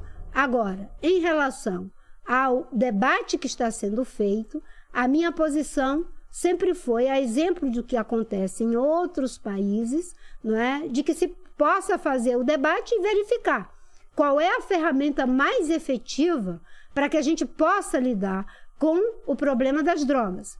E uma das coisas que eu defendo né, é de que a gente pudesse fazer um plebiscito para debater essas questões de natureza é, polêmica no conjunto da sociedade brasileira. Mas é o debate, não é o embate.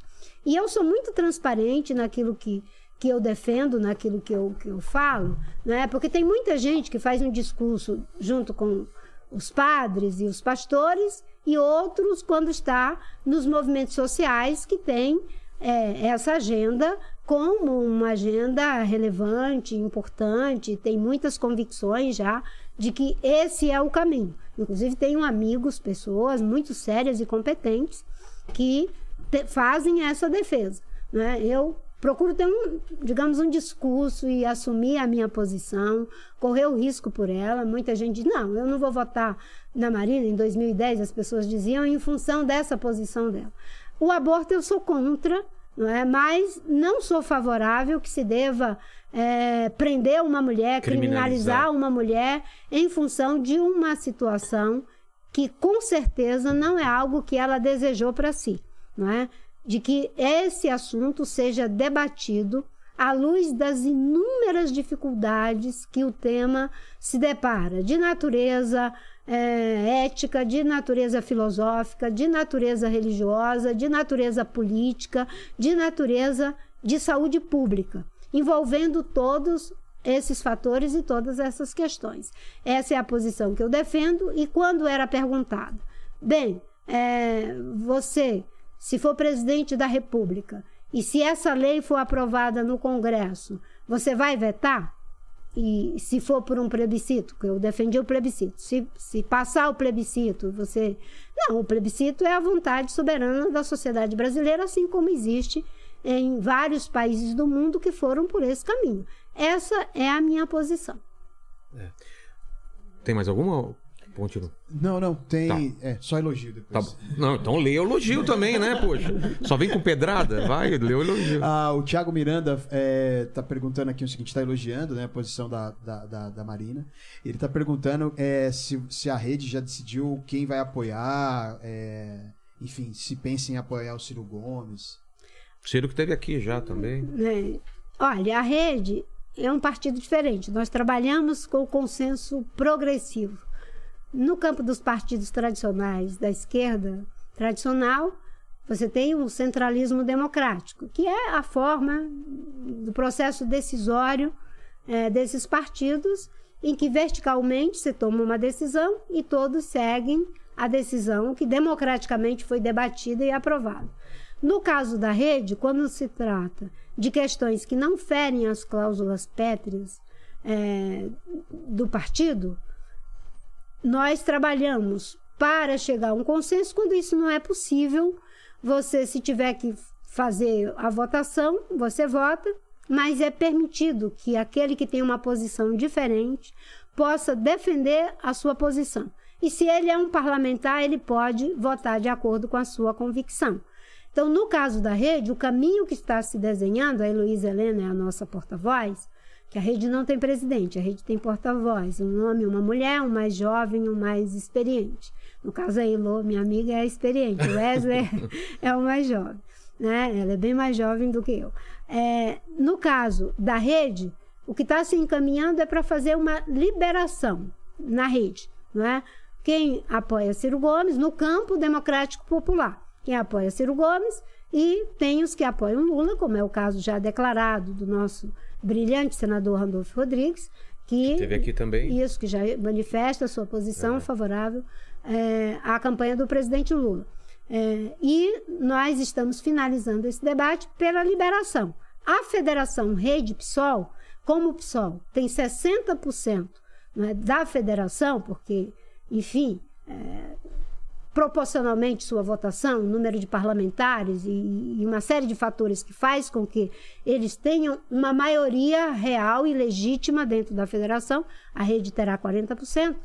A decisão do PSOL, majoritariamente, é de que a federação, e junto com algumas pessoas que já se declaram, como é o caso do senador Randolfo Rodrigues, a federação apoiará oficialmente o presidente Lula.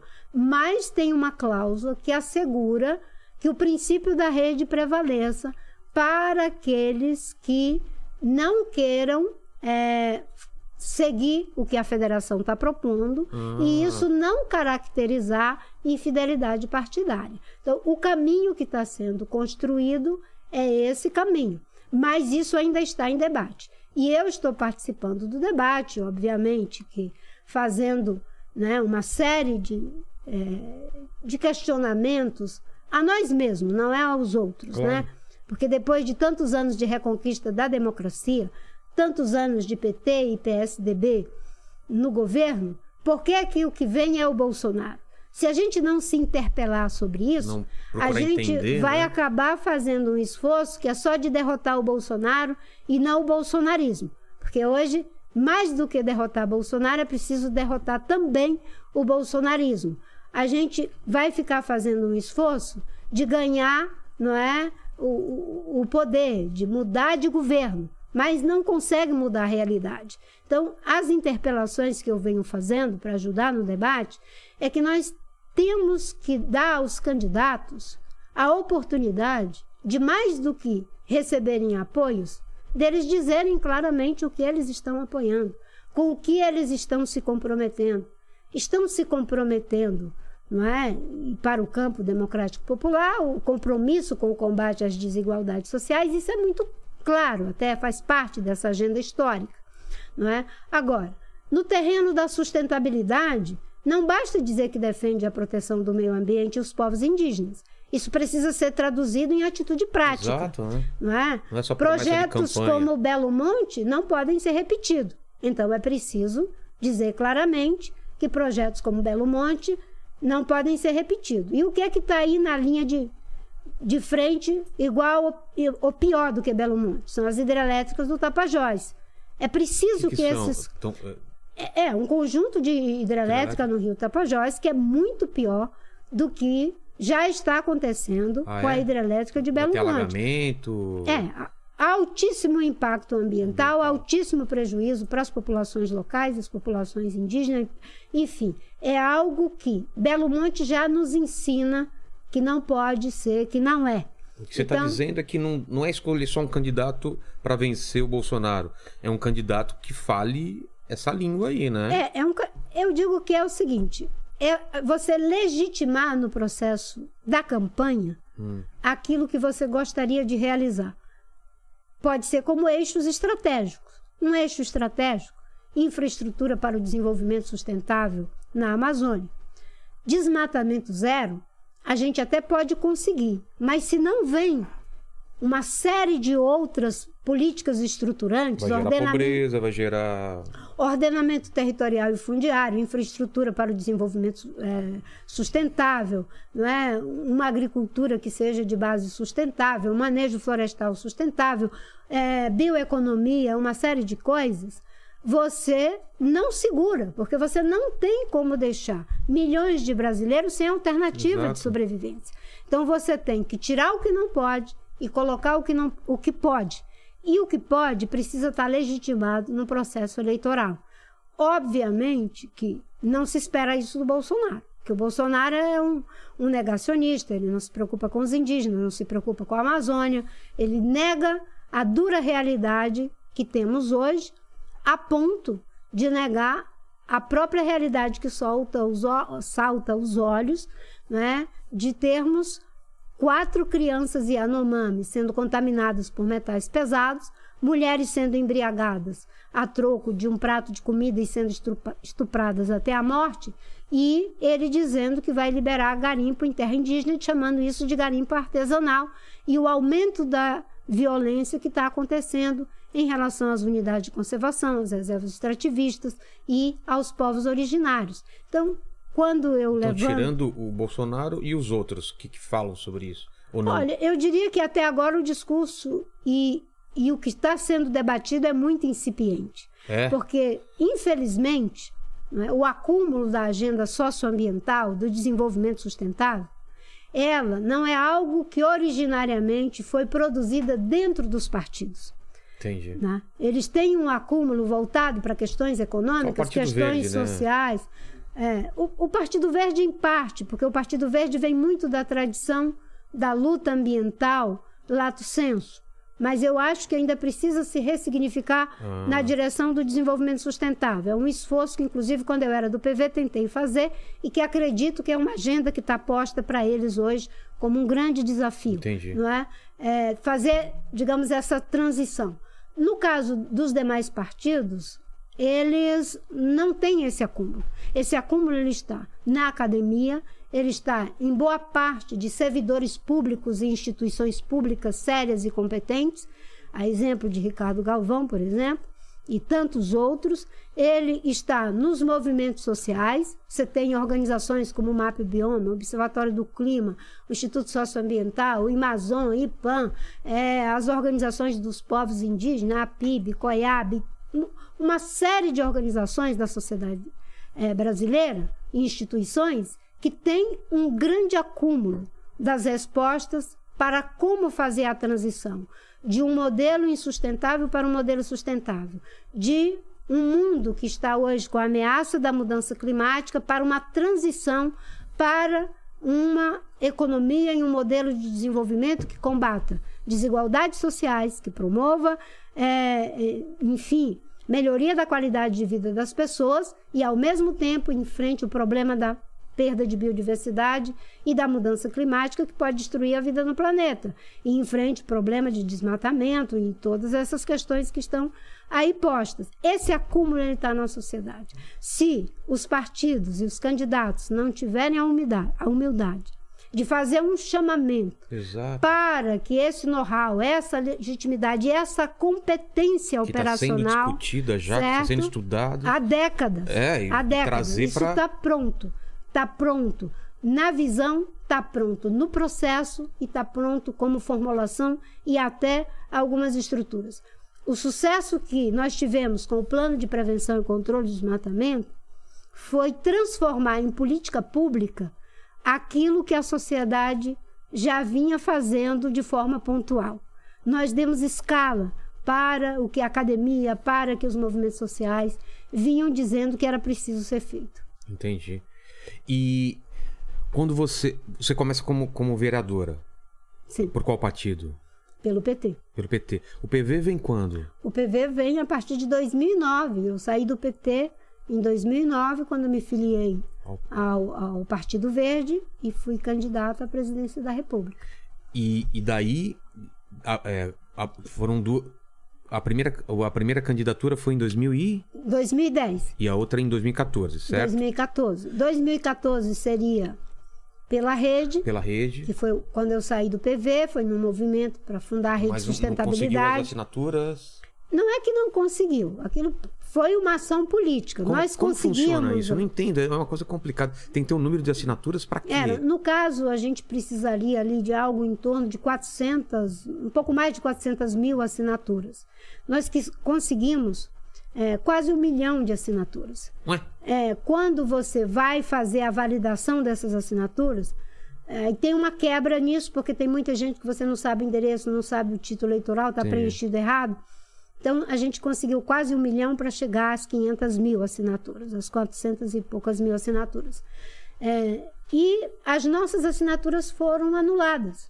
Aqui no ABC Paulista, nós tivemos uma anu- anulação de mais de 60%, às vezes 75% das nossas assinaturas. Então, a gente não conseguiu, porque era uma ação política para Pega- que não pegaram alguma tecnici- tecnicidade? Alguma... É, porque é um chama isso, processo, né? Um- alguma tecnicalidade. É, é. Exato, obrigado. Porque precisa de justificativa, inclusive para você fazer essas anulações. Mas a gente não tinha tempo, então não tivemos essa, essa, como chama, essa validação. Entendi. E foi aí que eu declarei apoio à rede, né? É. Declarar apoio ao Eduardo Campos. E no processo desse apoio, o Eduardo me chama para ser é, vice, Vice. dele. E aí eu tive que me filiar ao PSB, mas o PSB já sabia que eu não estava sendo uma afiliada orgânica do PSB, que eu estava no processo de criação da rede com um conjunto de pessoas que constituem o que é a Rede Sustentabilidade, um partido que tenta integrar economia e ecologia já nos termos de juntar meio ambiente e desenvolvimento econômico, combate às, desigualdades sociais, uma, uma formulação né, que saia dos cânones do, digamos, do desenvolvimentismo, do social do desenvolvimentismo, mudando mesmo o modelo de forma profunda e, e radical, né, de raiz, em todas as dimensões: econômica, social, ambiental, cultural, política e assim por diante. Então, é, naquela como vice, né? oportunidade, eu entro como vice, filiada ao PSB, mas em seguida eu me desfili ao PSB para fazer o movimento da Eles já rede. sabiam, claro. Sim, que foi é, criada e em 2018 eu saio pela Rede Sustentabilidade já, né? Como candidata pela própria rede. 2014 foi um processo muito difícil, porque veio toda aquela violência política né, contra a, a- a minha campanha. Foi- foi- Depois de um processo Difamação, traumático. né? Sim. Eu lembro que falava que você. Foi, foi nessa campanha que falaram que você ia entregar o Brasil para os bancos É, estrangeiros. tinha uma, uma película que foi feita pelo é, marqueteiro João Santana. É, eu até separei, tava vendo agora, isso, assim. é. em que aparecia os banqueiros com dinheiro, pobre, é. as pessoas passando fome, pedindo esmola É. no sinal. Mas isso era uma parte, né?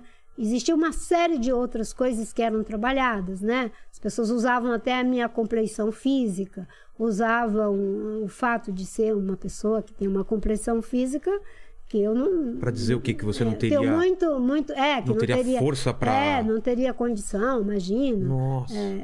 essas eu achei coisas naquela época, Marina. preconceituosas que Marina, são naquela época eu feitas. achei. Foi um né? massacre tão grande. Foi. E eu falei, ela vai responder, vai responder. E você não respondeu. Eu achei aquilo de uma hom- hombridade, assim, de um. De, e, É, eu teve que ter um controle, né? É, eu respondia, mas não na mesma não, mas você moeda. não devolveu com Não, difamação, com acusação É, e tal. não, de jeito nenhum, né? Eu, Essa, esse Eu- negócio que vale tudo no na... caso, a campanha da, da ex-presidente Dilma tinha 12 minutos de televisão, porque eles tinham uma, uma coligação muito grande. Pra ter mais tempo. Então dava para fazer um curta-metragem com E aquelas você- é. mentiras, né? Era um curta-metragem que eu ia ser empichada, que eu ia, enfim, acabar com o Bolsa terminar, Família, que eu ia é, privatizar a Petrobras, todas essas coisas, né? E eu tinha 2 minutos e 20 Pra se segundos. Então, nos meus 2 minutos e 20 segundos, eu tinha que fazer a defesa, eu tinha que apresentar a proposta e tinha que mobilizar a militância. Exato. E foi uma escolha, né? desde 2010. No meu programa sempre estava de que nós não usa- usaríamos do mecanismo de desconstrução de biografia. Porque esse ódio foi insetado em 2014 e ele hoje está no paroxismo Então, aqui né? na Vê- nossa realidade política. Vê o que está acontecendo agora, né? Isso chegou num nível de fake news, de vale tudo Sim. pra derrubar o outro, vira inimigo, né? Sim, e, e não é isso a política, quando você faz a política na base do ódio, na base da mentira, isso não constrói, isso destrói. Como você falou, desconstrução de biografia. É, Que é desconstrução. um modo bonito é, de falar. É, desconstrução, É. aniquilação, né? É. Eu me lembro que na época, né, é, chegava muitas coisas perversas, preconceituosas contra a presidente Dilma. E, e claro que no calor daquilo tudo, daquela avalanche, né, é, tem uma parte da militância que quer devolver na mesma moeda, né? E a gente fazia toda uma pedagogia, não, nós isso aí não Não vamos- não vamos cruzar essa Isso linha. é mentira, isso não é verdade, não vamos É não se você vamos cruza uma- essa linha, não tem a gente retorno. não pode se transformar naquilo que a gente combate. Exato. né? E, e eu acho que esse é o aprendizado que a gente tem que ter. Aquilo é algo que aconteceu, nós já vimos no que deu, isso não pode ser repetido. Né? Quando a gente. Começou lá atrás, é, lembra do Collor e, e- Lula, quando traz a, Sim. a mulher, a filha do Lula, se não me engano, né? É, é, é, Falou que tinha abortado. Foi um Essas- negócio absurdo, é, bem pertinho da. da- da- inclusive o uso dessas coisas Não foi de isso, é que faz. Eu era muito pequeno, Sim, não sim. foi? Era É. o caso da filha Isso, do, do ex-presidente É. Lula e uma série de outras Coisa mentiras que absurda, é. aconteceram, sequestro e uma série de coisas que Sequestro é, nenhum. que, que, enfim, Nossa, a- a- Abílio Diniz, não foi que foi Sim, sim. sequestrado, né? E que Foi Tinha- feita uma fotografia dele com uma camiseta do Partido dos Trabalhadores. Ah, não lembrava né? disso. Sim. Então, essas coisas, Essas ferramentas. isso não ajuda a democracia. A democracia não precisa da mentira, a alternância de poder é legítimo. Não é? Isso é uma forma também de aviltar a democracia, o abuso do poder Concordo. econômico, o abuso do poder político. Esse é um aprendizado que está colocado para nós. Não é? e, e eu trato isso com muita tranquilidade, porque eu sei que os erros são cometidos, eles são, é, digamos assim, é, praticados, e o importante é que eles sejam reconhecidos e que a gente tenha uma atitude de mudança. Então, mas foi reconhecido por parte do PT esses erros? Em algum momento pediram desculpa? Eu acho que não é nenhuma questão de pedir desculpa para Ou de mim. reconhecer. É de se comprometer com o Brasil Exato. de que isso não é bom para a democracia, isso não é bom para a sociedade brasileira. Mas aconteceu Não. essa discussão? Até agora não, mas eu acho que a gente está num processo que vai exigir de cada um de nós é, uma boa dose de compromisso com aquilo que a gente quer construir. não é? Se a gente quer construir um Brasil que caminhe para frente, a gente tem que fazer, digamos assim, um, um ajuste de contas com os erros que nós cometemos no passado. né? E eu falo no plural, né? eu, eu uso nós. Né? É, nós temos que fazer um acerto de. Eu não uso o plural, não me incluo no caso dos desvios éticos. Né? Eu não me incluo, porque graças a Deus nunca participei de nenhum deles.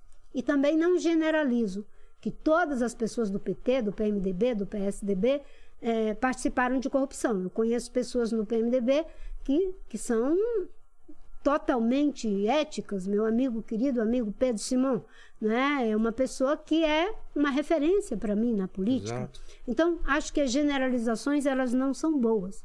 Agora, também não reconhecer aquilo que a gente precisa reconhecer, até para não cair na tentação de repetir, é mostrar para a sociedade de que a sociedade pode nos resgatar daquilo que erramos, não é? Porque é, mais do que a crítica que eu faço ao outro, o importante é a crítica que eu faço a mim mesmo. E esse é, esse é o momento. Mais de que reconhecer o defeito do outro, é ter a capacidade de reconhecer o meu próprio defeito.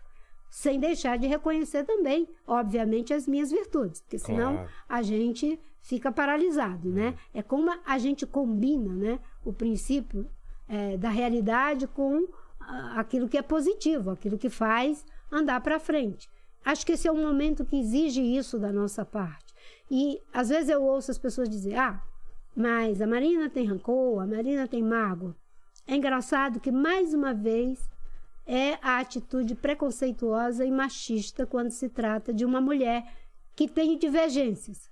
Quando são os homens. Porque isso de eles- maneira. De é, maneira... não, quando são os homens, eles têm discordância, Ah. eles estão divergindo. Entendi. Né?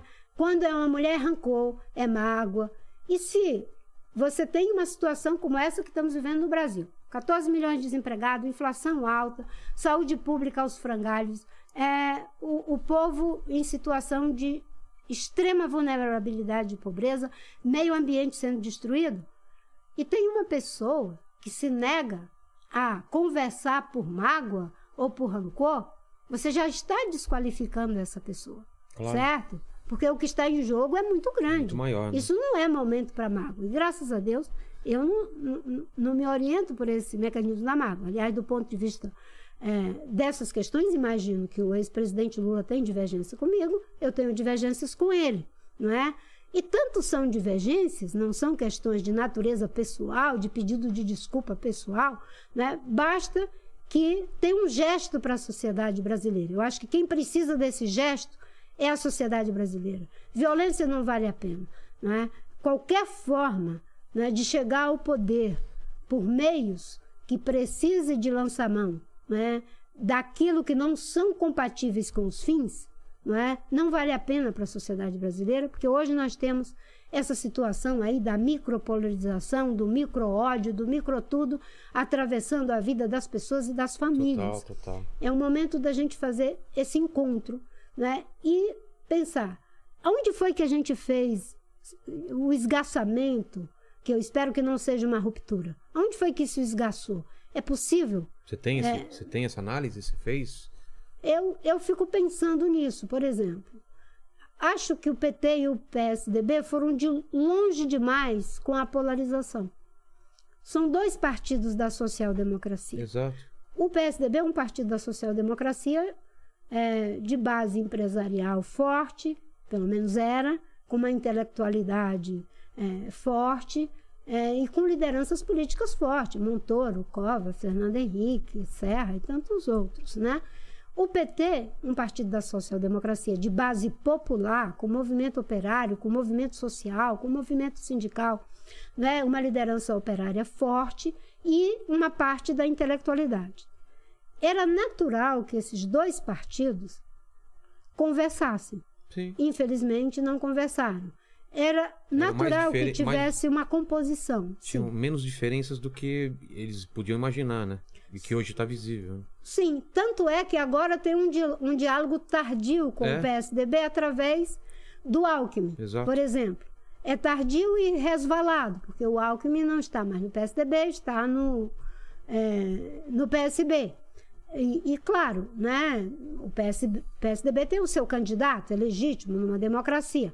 Mas o que eu falo é desse momento histórico, era muito mais, é, enfim, o- o, pertinente o sociólogo e o operário conversando do que o sociólogo com o senador Antônio Carlos Magalhães e tudo que daí advém, e o operário com o ministro, o presidente Sarney e tudo que daí advém. Não estou aqui desqualificando essas duas lideranças políticas, porque tem um papel na história do Brasil e eram lideranças altamente fortes, enfim. Mas do ponto de vista político, era muito mais eh, de se esperar que a gente tivesse feito esse diálogo. E por que eu digo a gente? Porque eu era do Partido dos Trabalhadores É, também. Você tava lá dentro, eu né? estava do, lá do dentro. furacão, né? Né?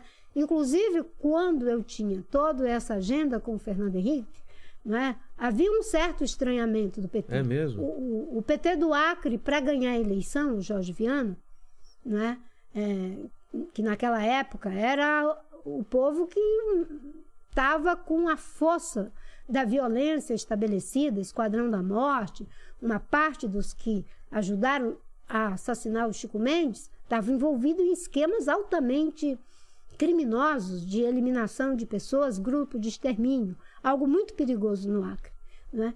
E nós pedimos a ajuda para o Fernando Henrique, a doutora Ruth foi lá no Acre, o PT do Acre fez uma aliança com o PSDB, por exemplo, e no Acre era como se o PSDB tinha um candidato que era do PT, para não estar, porque Entendi. foi uma questão do Fernando Henrique e da doutora Ruth, junto com é, a campanha que, de certa forma, tinha ali uma incurs- uma incursão com esse povo do Esquadrão da Morte. Caramba. Então, foi um aprendizado que, infelizmente, não ganhou força no conjunto do país, que hoje poderia ser diferente. Nós não temos como encarar a recuperação do Brasil se nós não considerarmos que a democracia é fundamental e estratégica para essa recuperação. Por quê? O que nós vamos ter que fazer é quase que uma reconstrução pós-guerra. O Brasil não aguenta mais quatro anos de Bolsonaro. Não aguenta. O meio ambiente não suporta, direitos humanos não suporta, saúde, educação, a, a, a cultura. Você vê o dinheiro da Lei Rouanet sendo estimulado para compra de armas. E as pessoas se vangloriando para fazer não é, é, películas que pudessem incentivar a cultura do uso das armas num país em que a gente tem uma grande quantidade de jovens que são mortos, assassinados nas, nas comunidades desse país, não é? em função dessa violência e o remédio que eles fazem para defender a liberdade e a civilização é o estímulo à barbárie com dinheiro público, com o uso das instituições públicas. É uma recuperação pós-guerra. O Bolsonaro faz uma guerra contra direitos humanos, contra meio ambiente, contra mulheres, contra indígena, contra preto, contra liberdade de expressão. Né? A economia está em frangalhos. Essa reconstrução pós-guerra vai precisar de todo mundo. E às vezes é, tem um provérbio, todo mundo sabe que eu sou uma pessoa de fé, né? Que diz: quando sou, fo- quando sou fraca, então sou forte. Tem determinados momentos em que você sinalizar que precisa da ajuda Não é sinal de que fraqueza, né? precisa da comple... é, não é nem da complementariedade, é da suplementariedade dos empresários, da intelectualidade, Todo mundo. é, das outras lideranças políticas, de outras forças políticas. Isso não é pra demonstrar po- fraqueza, não, né? Não Isso é. é, Isso é a grandeza, fortaleza. né? É, quando você é, reconhece que acima de nós tem um povo, tem um tecido social, tem uma nação que precisa de novos ideais identificatórios. Eu me inspiro muito no que fez o Mandela, sabe? O Mandela, ele poderia ter sido presidente da África do Sul para o resto da vida, até na hora de dar o último suspiro. Mas ele escolheu ser apenas uma vez, para que a África do Sul encontrasse o seu caminho. E fazendo isso, ele co-presidiu a África do Sul até o último suspiro. Ele foi co-presidente da África do Sul. Né? É uma grande inspiração, porque às vezes quando você é uma liderança muito forte, ou você abre espaço, ou nada vai florescer, você não renova, você não, não cria um ecossistema diversificado. E aí a gente chega numa situação em que a polarização está extremada. É Bolsonaro e Lula. Mas não é essa polarização que precisa ser feita. Qual é o conteúdo É. disso? Nós estamos disputando o mesmo que o Bolsonaro é pela destruição da Amazônia. Qual é o projeto de desenvolvimento sustentável para a Amazônia? O Bolsonaro é pela agricultura predatória. Qual é o projeto de agricultura sustentável? O Bolsonaro tem uma visão de indústria do início do século XX. Qual é a indústria 4.0? O Bolsonaro é contra a civilização porque ele é contra os direitos humanos. Qual é o projeto que temos para enfrentar o problema das desigualdades sociais que são estruturais e que, em função delas, mulheres, pretos, indígenas estão vivendo em situação de extrema vulnerabilidade? Ao fazer a disputa nesses termos, com a sociedade sendo autora, protagonista, junto, é diferente a qualidade dessa vitória. Porque não adianta, vai precisar de muitas mãos, de muitos braços, muitos corações para que a gente enfrente o que vem pela frente. Né? É uma visão que renega a própria realidade, que nega a democracia. Olha só, no dia seguinte a decisão do Supremo, olha o que foi feito. O presidente dá aí um, um indulto individual, sei lá o que, que é, que é um insulto institucional, é um insulto às instituições brasileiras. É isso que ele está fazendo. E ele provoca no limite, porque ele quer estressar para não reconhecer o resultado soberano das urnas. Ele já está criando uma ambiência de desqualificar o Supremo. Mas, Marina, eu tô ficando meio preocupado com o que você tá falando aí. Dá pra gente ter otimismo? Porque eu tô vendo uma, uma realidade bem dura aí do que a gente tá vivendo e, e, e parece que não tá tendo esse discurso e a gente tá em abril, né? Abril. A eleição tá aí. E Quando vai ter esse discurso sobre esses, esses temas que são tão caros pra gente aí? Tá, só, tá só na polarização por enquanto. É, eu acho que os, os gestos, né, as atitudes, aquilo que às vezes vale mais do que discursos, mas os atos e os gestos precisam ser traduzidos em palavras, né? A palavra tem força de, de Tem. transformação, tem força de diálogo, né?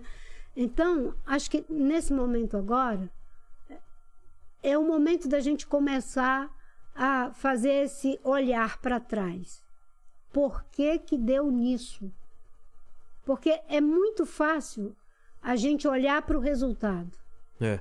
Difícil é a gente levar para o que levou a esse resultado, o que levou a esse, a esse sintoma antidemocrático, antidireitos humanos, anticivilização, anti-meio ambiente, Antivacina. anti-realidade, anti-ciência. É.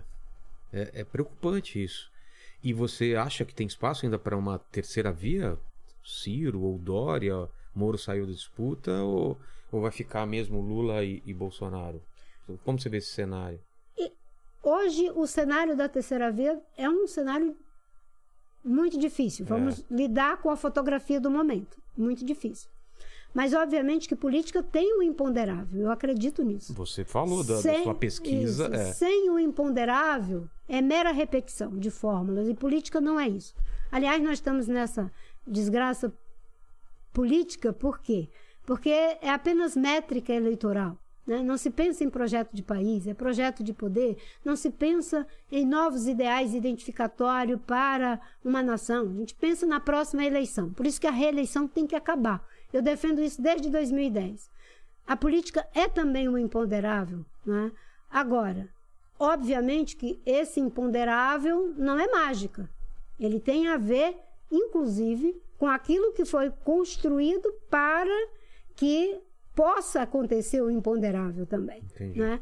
E, e eu diria que hoje temos uma situação de muita dificuldade, porque essa polarização no Brasil, ela está no imaginário do povo brasileiro, certo? É. Nós somos um Tá país entranhado na em polarizado. cada família, em cada turma de amigos. É, mas ela vem de uma ancestralidade. Nós nascemos polarizados com a metrópole. Nós nascemos polarizado república, império, agricultura, indústria, São democracia, di- ditadura. São, são problemas em que você trabalhou com a, a dualidade, a negação, né? Sei. Ah, é república, é império e a, a dualidade posta. Esse choque. É ditadura, é democracia. Verdade, Processos verdade. legítimos. É, há uma ancestralidade. As transições, o Brasil nunca entrou numa área de conflito para fazer a mudança de regime, por exemplo. É verdade, né? No, no- no- caso aí, viramos uma república por processos mediados, negociados. Mas nem por isso não polarizados, muito polarizados. Isso está na nossa ance- ancestralidade. Só que isso foi empobrecendo. Se antes era sobre um, um regime de governo é, em, é, em relação à metrópole e à coroa, é, se isso depois passou a ser entre, é, enfim, um, um sistema, se era democracia ou se era império, se era indústria ou se era agricultura, depois se era democracia, se era ditadura, eh, depois virou se era um partido ou se era outra. Olha como vai empobrecendo. É. Não é mais ideia, não é mais modelo econômico. Agora, a gente chega ao ponto de estar polarizando entre pessoas. Exato. A gente tem que estar fazendo debate em torno de ideias, de propostas, de projetos. Né? Os educadores têm muito a dizer sobre educação. Né? Os socioambientalistas, os empresários, os os acadêmicos, os servidores públicos com know-how, têm muito a dizer sobre preservação e sustentabilidade. Os médicos que passaram por essa pandemia têm tudo a dizer sobre saúde pública. Não é? As pessoas da área de relações internacionais, que são pessoas que têm uma inteligência histórica acumulada de Estado, têm muito a dizer sobre política externa. É a hora de mobilizar os núcleos vivos da sociedade. Não é? eu, eu, eu sempre falo que eu não acredito em Estado nem máximo nem mínimo. Eu acredito num Estado necessário, num Estado mobilizador. E o Estado mobilizador é aquele que mobiliza o melhor de si mesmo, o melhor da iniciativa privada, o melhor da academia, o melhor dos cidadãos, dos jovens, das mulheres. É um Estado mobilizador. Só que esse Estado mobilizador não tem como acontecer quando você tem um centrão que tem um orçamento secreto, que nada mais é do que a institucionalização não é, da corrupção através do orçamento É. público, para aliciamento de voto, para ganho eleitoral. Quando soma tudo, dá mais de 30 bilhões para as campanhas não é, da base do governo. E desse jeito a democracia sobrevive com o abuso do poder econômico de forma institucionalizada, não é? Então, é, nesse momento, a democracia está pedindo socorro e os únicos que podem socorrer a democracia são os cidadãos e as cidadãs brasileiras, Exato. recuperando a potência transformadora da política. O Balma diz que a política está impotente, porque tudo que a gente faz é mais do mesmo. Se for só mais polarização, é mais do mesmo. Se for só mais uma estratégia de mudar de governo e não de mudar de realidade, é mais do mesmo. Se for só mais uma mais é, social desenvolvimentismo, por mais necessário que seja, e não, não é, o desenvolvimento sustentável na sua dimensão econômica, social, ambiental, cultural, política, não é? E eu diria até mesmo estética, né? É mais do mesmo. É o momento da gente levar em consideração algo que para mim é muito importante. A forma como a gente ganha determina a forma como a gente governa. Isso é possível ser feito agora, né? Ter um mutirão da sociedade. Quer ver uma coisa? Às vezes a gente faz generalizações em relação aos evangélicos. Tem dois terços dos evangélicos que não são bolsonaristas. Uma parte, um terço está com Lula, um terço está com Bolsonaro, um terço está buscando uma alternativa. Não vamos fazer generalizações. É. Nós não vamos fazer com que todas as pessoas pensem iguais. Senão você acaba né? empurrando essa pessoa Exatamente. que você está generalizando. Eu não quero impor é. a minha ideia nem a minha religião a ninguém. Eu só quero né, ter o direito de ser respeitada e respeitar. Eu dialogo muito bem. Eu sempre fazia, eu, eu sempre fui o, o que eu, eu, era católica, depois cristã evangélica, mas sempre com as mesmas posições. Eu vim aqui fazer a campanha da Marta Suplicy. A Marta Suplicy, em alguns aspectos, tinha uma visão completamente Totalmente, diferente. É. Mas eu não estava elegendo a pastora, a freira do estado de São Paulo. Eu queria a prefeita de São Paulo. E eu, naquele contexto, ela tinha competência para isso. Né? Eu tinha visões diferentes em alguns aspectos em relação ao Gabeira. Mas eu sempre tinha consciência que ele era o melhor prefeito, o melhor governador do estado de São Paulo. Assim como provavelmente eu não concordo com tudo que o Freixo diz. Mas eu sei que nesse momento é o melhor para o Rio de Janeiro. Eu não sei porque então, tem essa então, obrigação de ter que forma... concordar com tudo, né? Não Sim. é um pacote que você precisa concordar com tudo, né? Tem o diálogo, tem. Eu concordo com isso, vamos negociar isso, isso daqui é inegociável, não é? É assim que Sim. funciona. Aliás, essa questão dos inegociáveis é, tá precisa estar. Tá, mais... É, precisa. A democra... Tem que estar tá à mesa, né? É, a democracia é um inegociável. Exato. A proteção da Amazônia é um inegociável. É. Ter educação, ciência, tecnologia e, e, inovação num país em que o corte da educação, da, da, de ciência e tecnologia é mais de 80%, não é? No, no, momento em que o mundo precisa da ciência para a saúde, para o meio ambiente, para a mudança climática, é um inegociável. Não é? Defesa dos direitos humanos é um inegociável. Essas questões não podem ser relativizadas. E quando eu digo não pode ser relativizadas, nem interna nem externamente. Eu não posso ter um discurso de defesa dos direitos humanos e da democracia para o meu país e não defender isso na Venezuela. Correto? A democracia quando ela é encarada como princípio e valor, é um inegociável. É claro que você tem alinhamentos políticos, mas tem algumas questões que você se coloca no mundo com esse referencial.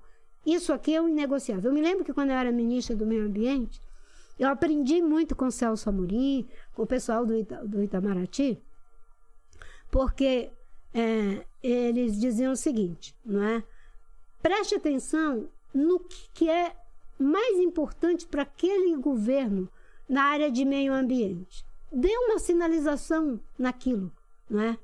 E, e aí teve um tempo que Portugal era questão de biodiversidade e assim por diante, né? E eu fiquei prestando atenção que eles exercitavam isso comigo, né? Eles sempre começavam falando da importância da biodiversidade brasileira, da importância da preservação das florestas brasileiras, da riqueza cultural do Brasil. Né? E muita gente ouve isso e pensa que é uma ofensa, é uma interferência na nossa soberania. Não, muito pelo contrário. É o reconhecimento de algo, de um tesouro que nós temos e que soberania pressupõe responsabilidade. Não existe soberania irresponsável. Se você tem uma floresta que é um míssil de carbono apontando para o futuro da humanidade no planeta, porque a Amazônia é equivalente a 10 anos de emissão de CO2 do planeta inteiro. Se essa bomba de carbono é lançada na atmosfera, a gente entra em ponto de não retorno. Então você tem uma soberania sobre algo que é extremamente necessário para o equilíbrio ou para o desequilíbrio do planeta. Não há como ter soberania com irresponsabilidade. Os irresponsáveis que estão destruindo a Amazônia são os que mais estão ameaçando a nossa soberania. Correto? Correto. Porque nós somos responsáveis por um tesouro. É. Agora, a humanidade vai ficar assistindo a gente destruir algo que pode destruir a humanidade inteira? Primeiro, porque nós somos os mais prejudicados. O Brasil é um país altamente vulnerável. Sem a Amazônia não tem chuva praticamente na América do Sul. 70% do PIB da América do Sul tem a ver com as chuvas produzidas pela Amazônia. A Amazônia tem um aquífero, o aquífero Alter do Chão, que tem água para abastecer 7 bilhões de pessoas por 400 anos. Nós somos os donos dessa riqueza. Que, vai- que daqui a algumas décadas é o que vai valer mais, né? A água. É a E você sabe valiosa. o que está acontecendo com essa riqueza? Está sendo contaminada com mercúrio. E é algo definitivo. absurdo. Não tem, Certo. não tem como salvar essa água depois. É, é, é algo que a Vai, gente. vai ser muito mais caro. Os que... peixes que estão sendo contaminados nos rios, é, que estão com as águas contaminadas, elas vão contaminar também as águas subterrâneas. Putz. Certo? Então, a nossa responsabilidade tem a ver conosco. Nós só somos a potência agrícola que nós somos, porque nós somos uma potência hídrica, com muito sol. É por isso que o agronegócio brasileiro é tão rentável. Tão exuberante, E né? é aí a base da alimentação do mundo. Agora, eu fui ministra numa época em que o desmatamento caía e o agronegócio crescia. E quando alguém dizia, não, mas isso aqui é em prejuízo da Amazônia, eu mostrava gráficos que eram inquestionáveis. Desmatamento, é agronegócio crescendo e desmatamento caindo, certo? É disso que precisa. Eu duvido, duvido, se, eu, se o plano de combate ao desmatamento tivesse sido continuado, se já não teria sido assinado o acordo com o Mercosul. É. Duvido, certo? Se o Brasil já não tivesse as portas da OCDE. O Brasil era o país altamente respeitado, essa agenda precisa ser recuperada. Ela é a nossa identidade no mundo. Nós podemos até não ser consultados em assuntos de alta tecnologia, certo? Como desenvolver aí a internet 5G, 6G, não sei quanto G, certo? Mas nós teremos que ser consultados sim em relação à bioeconomia, à biomimética, nós temos que ser consultados sim, demandados por produtos de baixo carbono, que não seja o carbono intensivo, produzido com energia límpica do sol, do vento, da água, quando isso é possível, um base sustentável, né, da biomassa. O Brasil pode ter uma matriz energética 100% limpa para ofertar produtos que não sejam carbono intensivo. Isso é um tesouro que pouquíssimos têm. O Brasil pode ser o país que vai liderar uma espécie de plano macho para o desenvolvimento das Amazônias, do Peru, da Bolívia, da Colômbia, da, da Venezuela, de todos os países que partilham a Amazônia. Né? Eu, eu penso nisso e vejo. Você diz, tem esperança? Com Bolsonaro não tem como ter esperança. É preciso fazer uma transição. Mas o Brasil reúne todas as condições para ser no século XX o que os Estados Unidos, no século XXI, o que o Brasil foi para o século XX. Um país jovem competindo com países de cultura milenar que se tornou mais desenvolvido do que eles. Nós temos todos os meios para fazer isso. Não é? Agora, nós não podemos é, continuar com o mesmo atraso político. A visão social desenvolvimentista não responde mais. Agora é a visão é, da sustentabilidade.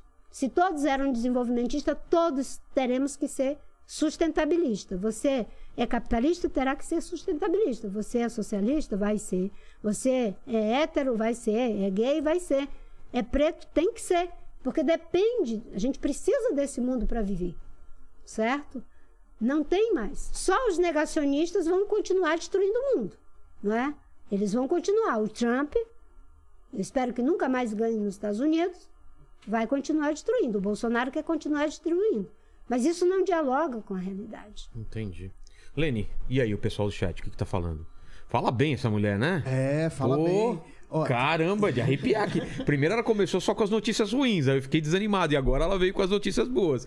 Então já deu uma melhorada, já me animei um pouco mais. Tem saída. Tem saída. Tem saída. Oh, como tem. Amém.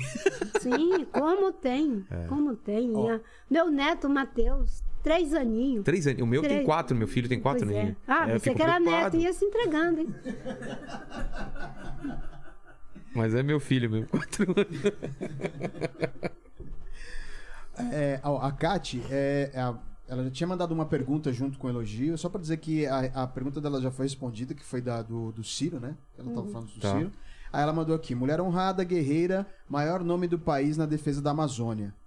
Aí tem o Bruno Guerreiro. O Bruno Guerreiro diz o seguinte: Marina, após as eleições de 2014 e a terrível campanha de desconstrução que o PT fez contra você, existe alguma possibilidade de que, em uma eventual vitória de Lula esse ano, a rede possa apoiar o governo? Ela, ela falou um pouco governo? isso, né? Ela falou da, da posição. É, que a E rede. eu, vou, e eu vou completar a pergunta. E se for convidada para, para participar do, do, do governo, você aceitaria? Olha, primeiro, é, essa é uma agenda que, com tantas competências instaladas, que não é uma questão de uma pessoa, de um nome. Né? O, que eu, o, o que a gente conseguiu fazer foi uma equipe. né? Se você olha as propostas que já estão sendo elaboradas pelo pessoal, é, enfim, da Colisão Floresta, pessoal é, do Amazon, do IPAN, do ISA, da APIB, da, enfim, é, de tantas organizações, você tem muitas competências. É 30 anos de formulação, certo? Eu, eu costumo dizer que o que eu quero ser é uma espécie de placenta, sabe? De Placenta. placenta. Sim, placenta. Por quê? Porque é, a placenta é algo que é fundamental para proteger a mãe e o bebê. Sem ela, o bebê não acontece e a mãe morreria, né? A, a destruição ali, no contato direto dos dois. Mas ninguém lembra muito da placenta, que tem esse papel fundamental, né? Estou com 63 anos. Já dei uma contribuição que é reconhecida no mundo todo, junto com essa equipe, que eu tive a felicidade de ter autonomia de escolher. Quando o ex-presidente Lula me convidou, uma das coisas que eu pedi foi que eu queria ter autonomia para fazer a minha equipe, né? Então, eu tinha geógrafo ambientalista, geólogo ambientalista, advogado ambientalista, eu tinha filósofo ambientalista, eu tinha economista ambientalista, certo? Certo. E as pessoas reclamavam, mas o problema desse ministério é que só tem ambientalista. E eu dizia, mas alguém reclama de ter educador no Ministério da Educação? É. Alguém reclama de ter economista no Ministério da Economia? De ter médico no Ministério da Saúde? Por que reclamar de ter ambientalista no Ministério do Meio Ambiente? Mas foi esse o resultado, né? Então, o que eu espero é que seja um diálogo urgente entre os candidatos do campo democrático popular, né, e do campo democrático, com a inteligência, a capacidade formulada, instalada na forma de visão, na forma de processo e possibilidade de estrutura que está aí, certo? Depois, o que não vai faltar né, são quadros que conhecem da agenda. Acho que o que a gente conseguiu é, foi um, é um trabalho de décadas, né? Você, você nunca teve um ministro antiambientalista no Brasil.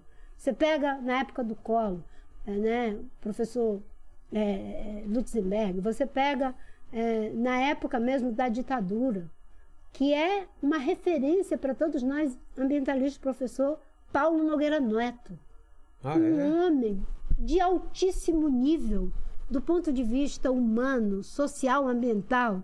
Ele era tão competente que foi o único conselho da República deliberativo se chamava CONAMA, que foi destruído no governo do Bolsonaro. Correto? Foi criado graças ao professor Paulo Nogueira Neto, ministro Recupero, ministro Goldenberg, né? O Zequinha pode vir de uma origem, é, é, digamos, de uma família tradicional da política brasileira, mas ele é um ambientalista. A Isabela é ambientalista. O Mink é ambientalista, certo? Eu era ambientalista, o Zé Carlos Carvalho é ambientalista, o Duarte é ambientalista. É a primeira vez que a gente tem ministros antiambientalistas no governo Bolsonaro, correto? A ponto deles quererem fazer coisas que agora o projeto de regularização fundiária, de, de mineração em terra indígena, houve o próprio agronegócio dizendo: peraí, isso aqui está muito ruim. Certo? Deu um break no projeto. Porque eles querem ser mais perversos do que qualquer forma de perversão contra o meio ambiente e contra o indígena. Então, é, tem uma capacidade muito grande. de gente né, que eu conheci novo sonhador, eu sou de uma geração um pouquinho mais atrás, né? Mas que agora estão lá com seus 40 anos, né? É, enfim, essa estratégia aí de 30 e pouco é, É, boa, boa, né? é boa. Vou ensinar para eles. Então, estão aí com seus 40 anos, né? E, e eu posso ver, né? Beto, tem até uns. É, por exemplo, o Capobianco, que é biólogo, mas é também um empresário bem sucedido, ele foi fundamental como ambientalista, ajudou a criar o ISA, SOS Mata Atlântica, que é o Movimento em Defesa da Mata Atlântica, uma das organizações mais é, é, respeitadas aqui de defesa da Mata Atlântica. Não é? É, por outro lado, eu tinha pessoas como o Kelma, na, na agenda de recursos hídricos, que era do governo do PSDB. Que no começo, algumas pessoas criaram um estranhamento. Ah, mas vai ficar aí o Kelma, vai ficar né, o pessoal que era do PSDB. Eu digo, não, eles têm mandato, vão ficar. E o Kelma foi fundamental. Inclusive na transposição do Rio São Francisco, a proposta era de retirar 140 metros cúbicos por segundo do rio.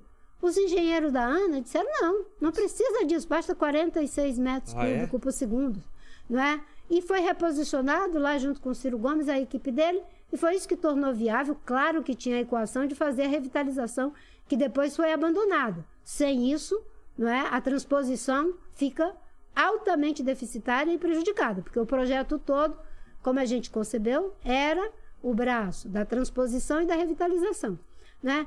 Então, é, quando você tem esse olhar de que é importante mobilizar esse Estado mobilizador, você não vai ficar olhando, não, mas esse técnico aqui é do PSDB. Se tu chegar infartando, que Deus te livre, no hospital, tu vai olhar Não. e dizer, não, esse aqui é, é, é, é, é, é, Pro Lula ou é é pro pró-Lula ou é, pró-Bolsonaro. Não. Tu quer que o- a Que pessoa no- use a ética médica para socorrer teu coração. Não é? Se a pessoa não é um negacionista, não é alguém que vai na Contra- contramão da realidade e respeita aquilo que é o imperativo ético desse tempo, na saúde, na educação, nos direitos humanos, Por que não? enfim, É. é, a diversidade. Para mim, isso foi muito importante. Aliás, a gente tinha uma coisa que a gente fazia, e, e- e é engraçado, né? É, agora, a, a polarização é com alguém que não é da- do campo da democracia. Na época, PT e PSDB tinha uma vantagem, era do campo da democracia. Não é? Ganhando PT ou PSDB, era democracia, correto? E, e eu me lembro que na área ambiental, o, o Fábio Feldman fazia o programa do PSDB. E ele sempre passava assim, para alguns de nós, né? Dá uma olhada aí para ver se tem alguma coisa. E como o que importava para nós era a agenda que tivesse bem colocada, independente de quem ganhasse, a gente contribuía para o Fábio Feldman para ele colocar lá. E quando eu fiz os programas do PT, eu pedia também para pessoas do PSDB, que são ambientalistas altamente respeitados, dá uma olhada aí, dá uma contribuição. Entende? Eu fico Entendo. até emocionada falando isso. Poxa. Em 2010, a gente ia para o debate, eu, a Dilma e o Serra, não é? E, e a gente passava no camarim um do outro, sabe? É? Conversava. não volta isso, né? Pois é. Essas coisas que a gente precisa se resgatar, sabe? A gente precisa se resgatar. Por mais que tivesse ali o tensionamento, não é isso que começou a acontecer depois de 2014 e isso que está agora ao extremo aqui no Brasil Está no limite. Né? né? A democracia não é algo unilateral. Conversa com a diversidade. É o Ciro que fala que a gente corre risco de se transformar num ex-país, é isso? Pois é. acho É. que- Ele, é. que ele veio aqui. Tem outro que fala bem também, né? É, em ex-lugar, um ex-lugar, né? A gente está assim num Ex-esta- lugar. Não. Eu não lembro. Acho que É, é enfim. É, alguma coisa. A gente está num não lugar, não é? Porque o É, um- Bolsonaro botou a gente no não lugar. Porque o lugar que ele no- colocou não é o lugar do Brasil. Nós estamos hoje num não lugar. No meio ambiente, nos direitos humanos, Posicionamento na guerra. no posicionamento na guerra, diante do que está acontecendo na Ucrânia. A gente está num não lugar. Num E o. Brasil precisa de ideais identificatórios. Né? Você olha para a Europa, eles têm um ideal identificatório, questão dos direitos humanos. Você olha para os Estados Unidos, bem, tem um monte de problema, um monte de hipocrisia também, não vamos e venhamos, porque os migrantes ficaram alguns morrendo de frio à porta de muitos países europeus, certo? Certo. Mas ele tem um, eles têm o ideal identificatório dos direitos humanos, que inclusive a nossa Constituição é tributária desse legado. Se você olha para os Estados Unidos, eles têm o ideal da liberdade. Claro que eles trocam liberdade por segurança e essa meca do individualismo não é tão assim quando se trata da segurança, eles invadem, mas tem um ideal identificatório. No nosso caso, qual é o nosso ideal identificatório? Certo? Qual é? Qual é? Não é? A gente pode ser o país que é capaz de juntar a economia com a ecologia, ética com política. Parece até uma blasfêmia dizer isso em tempos de orçamento secreto, de tantas decepções éticas que já tivemos, não é? A, do passado e agora elas cada vez mais assoberbadas, não é? É, mas é disso que se trata. Qual é o nosso ideal identificatório para o século XXI? Esse é o século de uma grave crise civilizatória. Nós estamos numa crise civilizatória. O que está acontecendo, Rússia e Ucrânia, é, digamos, uma demonstração dessa crise, mas ela é econômica, ela é social, ela é política, ela é de valores, ela é em todas as dimensões. Mas é nesses momentos de crise que a própria realidade produz a mutação necessária para a transformação. Né? Eu gosto muito da ideia de que a realidade é poliglota. Nós somos monoglotas. A gente faz as mesmas perguntas, vai ter as mesmas respostas. Né? A realidade é poliglota. Vamos interpelar de outra forma essa realidade. Como é que faz para resolver o problema da pobreza? Das mulheres que estão aí, chefe de família, na periferia, que não tem creche, que não conseguem ter transporte digno, que não tem o saneamento. Como é que se a gente fizer uma série de serviços públicos, isso já é um aumento enorme na vida da renda dessas pessoas. Não é? É um pequeno passo que tem uma, uma consequência absurda, né? tem, tem uma grande consequência, porque as mulheres terão tempo de estudar, terão tempo de trabalhar, É, então, mas terão é uma tempo pequena. de se A divertir. gente tá brigando, a Tabata veio aqui da distribuição de, de absorvente. De a absorvente. tá tendo essa discussão. E aí básico. distribui Viagra e o que mais? É, prótese peniana pro, pro, pro pro exército. exército. Então é. Tá- É, tá- eu fui na comunidade do Capão Redondo, um, um conjunto de mulheres empreendedoras, É. sabe? Batalhadoras. É, tá tudo feito lá. Só falta o Estado fazer a sua parte. Que é Que é toda, dá toda essa estrutura. dar o suporte. do a gente suporte, né? precisa da creche, a gente precisa da escola de qualidade, a gente precisa do transporte, a gente precisa do saneamento básico, a gente precisa do que é o elementar para você, para mim, É. para poder ser o professor que você é. Agora, cobra que seja o professor, seja o cientista, seja o empreendedor, num lugar que não tem transporte, não tem moradia, não tem saneamento básico, não tem água. Essa cobrança é injusta. Dá o básico que É. eu tenho, que você tem, que Aí a vai ver, maioria tem, vai ver o que, para que o ver se não entrega, floresta. Pra ver se não entrega, né? Uh, Exato. A entrega está É. pronta. que mais, Lene? É, tem aqui uma, uma. O Di Freitas, ele tá pedindo pra, é, pra falar sobre a, o acidente do Eduardo Campos. Uhum. Foi na. Foi. Você era vice, né? Na época. Foi na, na 2014 ou 2010? 2014. 2014. Uhum. Dia 13 de agosto. Caramba, hein? Outro. É. É, aquela campanha foi muito difícil. Foi, né? É, Quanta, porque quanta coisa que aconteceu, eu tô lembrando. É. relembrando agora É, das eu- coisas. eu tinha decidido apoiar o. o, o, Ó, ia falar É, Bolsonaro. Você, ó, você viu, né? é. Gente! Ato é que quando a gente nega, não é? É, precisa o tempo todo ficar Atenta. atento. Exato. é, tinha decidido apoiar o Eduardo e naquela, naquela oportunidade era porque a rede não tinha conseguido, né? E, e foi muito dramático, porque aquilo era o imponderável do imponderável, sabe? O, o Eduardo, um homem com saúde, com inteligência, com um governo bem sucedido, com uma vontade incrível, né? De é, ajudar o Brasil naquele momento que a gente achava o Brasil tem jeito, ele dizia não vamos desistir do Brasil. E de repente acontece aquela tragédia.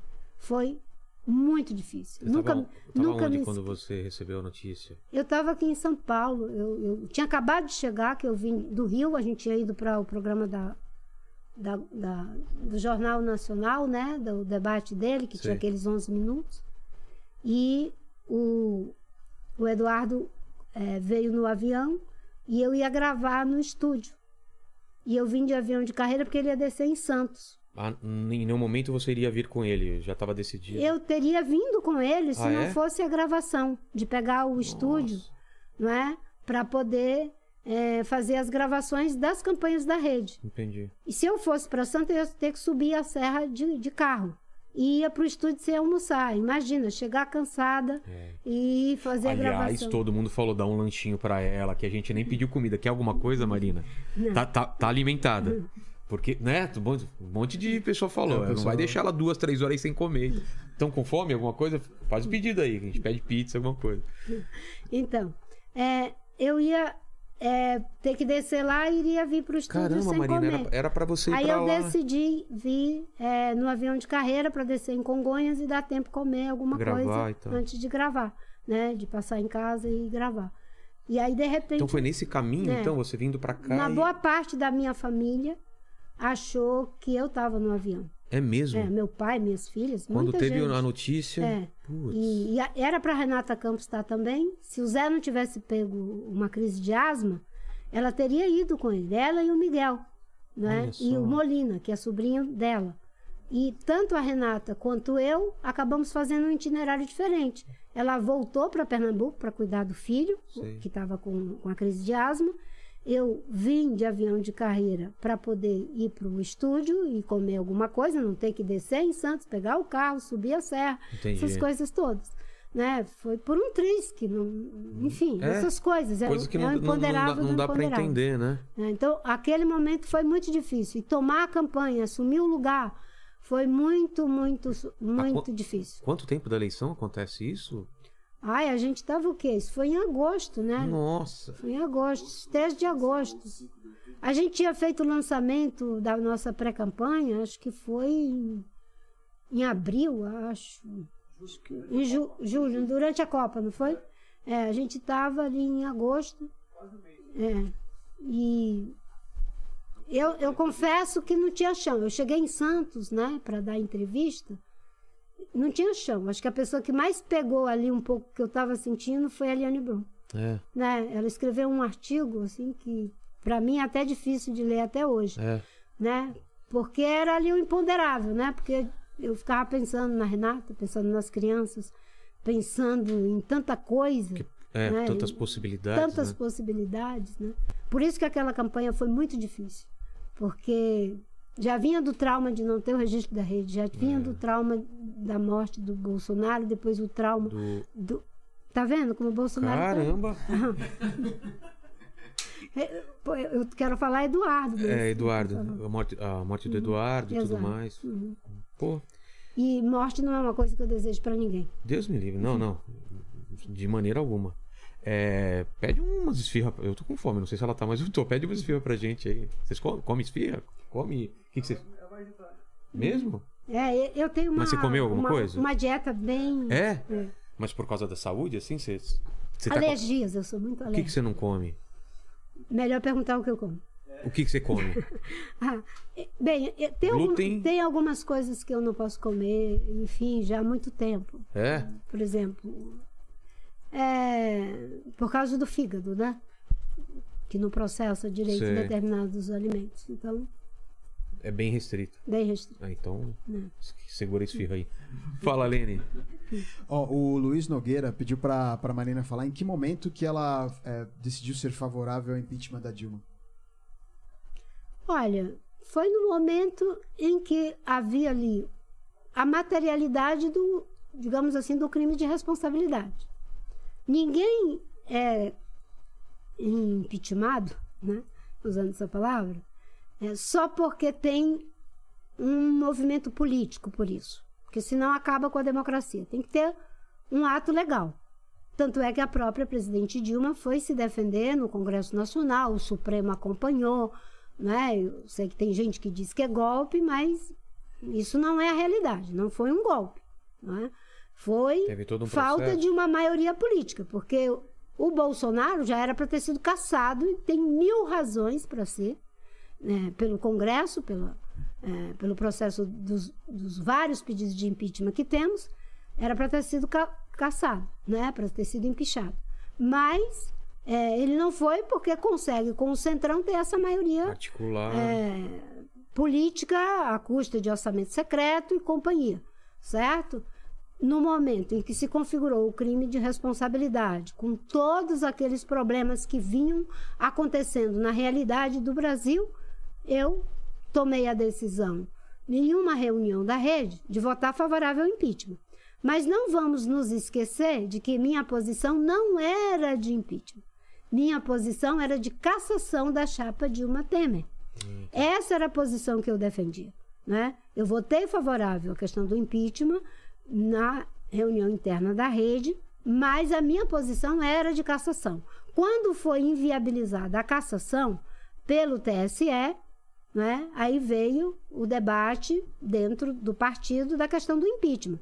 Mas quem for acompanhar todas as minhas falas, todas as minhas manifestações, vai verificar que era a defesa da cassação. E por que era a cassação? Porque havia crime, sim, eleitoral. O uso do Caixa 2, o abuso do poder econômico, que foi escancarado na eleição de Ou 2014. seja, foi uma quebra de, de, de regras para se chegar Sim. a, a E não tinha como caçar a Dilma por esses é, crimes eleitorais sem caçar o Temer. Sim. Tinha que ser os dois e ter uma nova E por eleição. que, que não aconteceu isso, você acha? Bem, houve ali uma compreensão do TSE é, de que não se configurava motivo de cassação em função do Caixa 2. Houve ali uma absolveção de um crime eleitoral que é o uso do Caixa 2.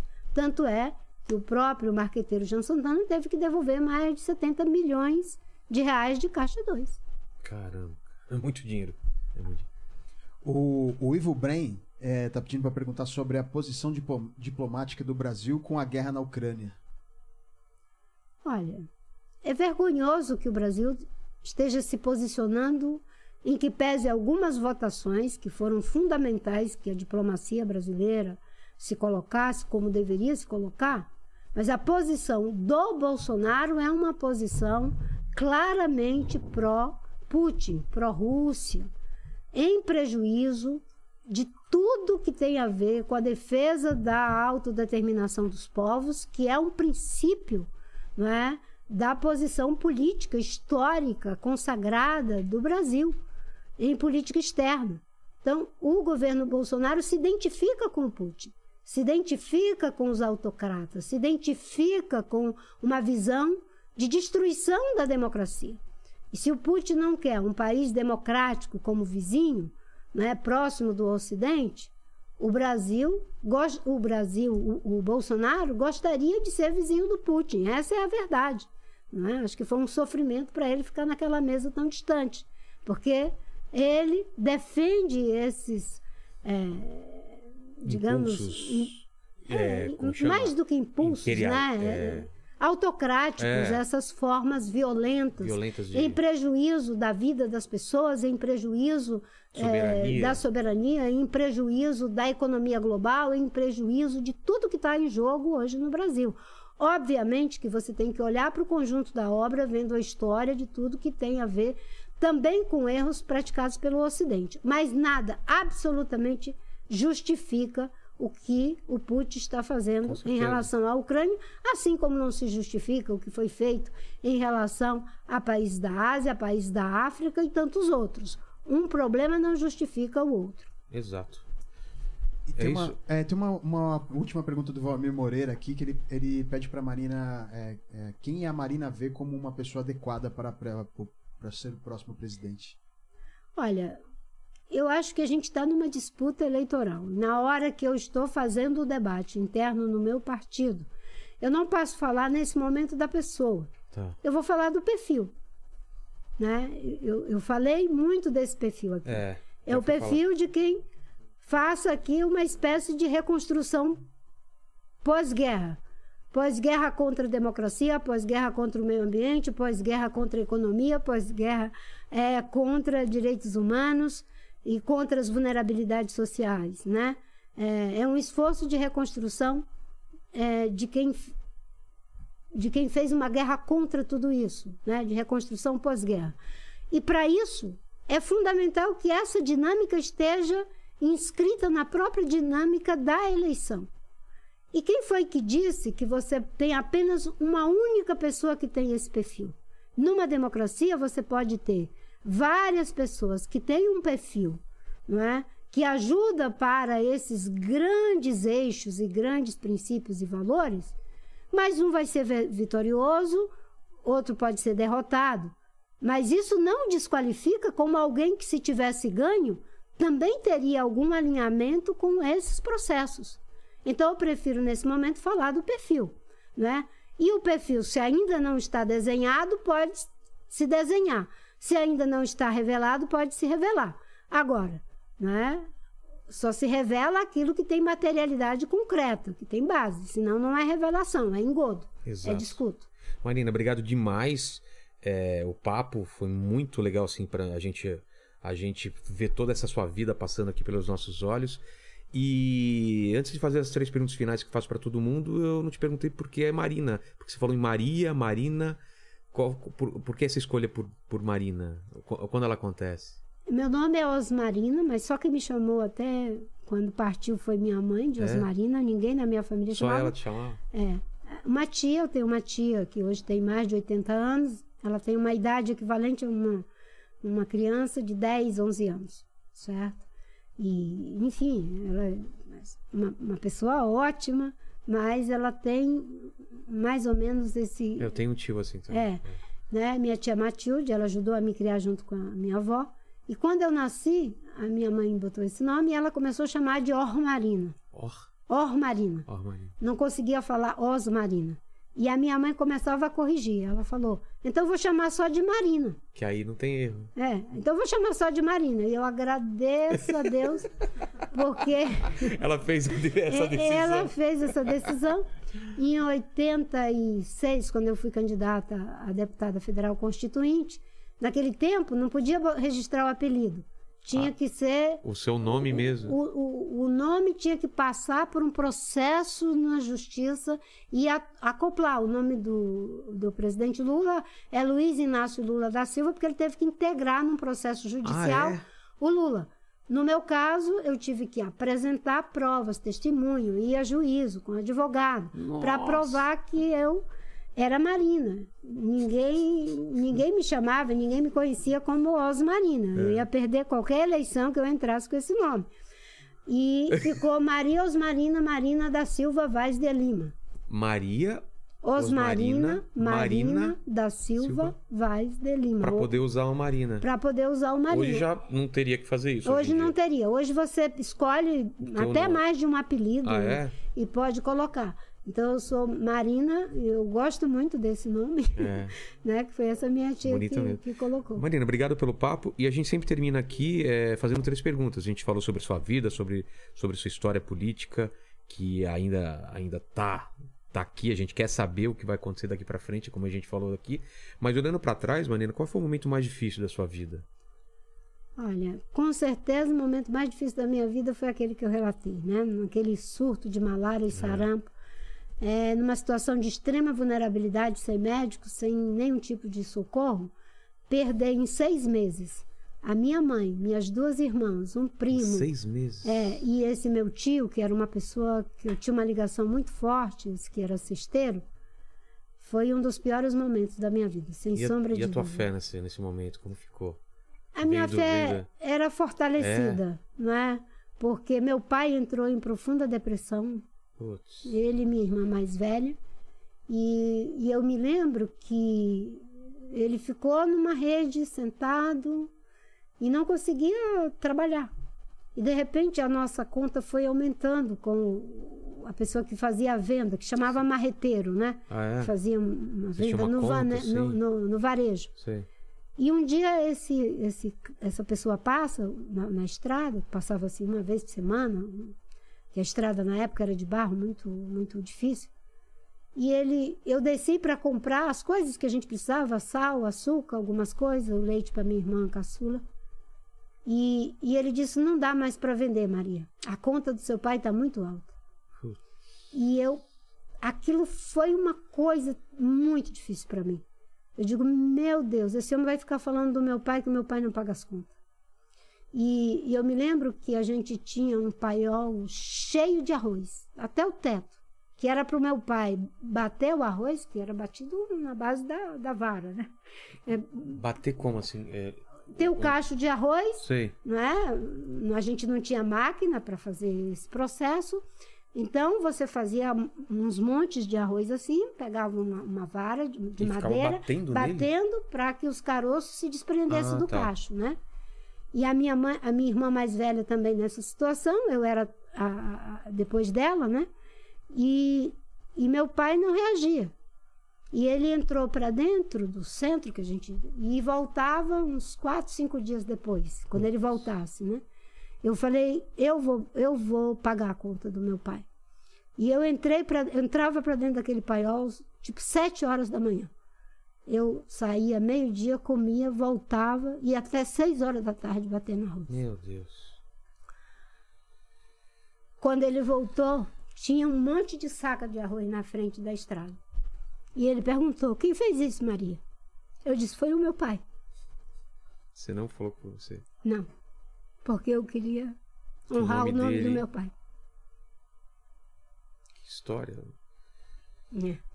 É, eu acho que, às vezes, né, é, as adversidades elas fortalecem a gente. Né? E é incrível como essas adversidades elas me fortaleceram. A gana por estudar, né?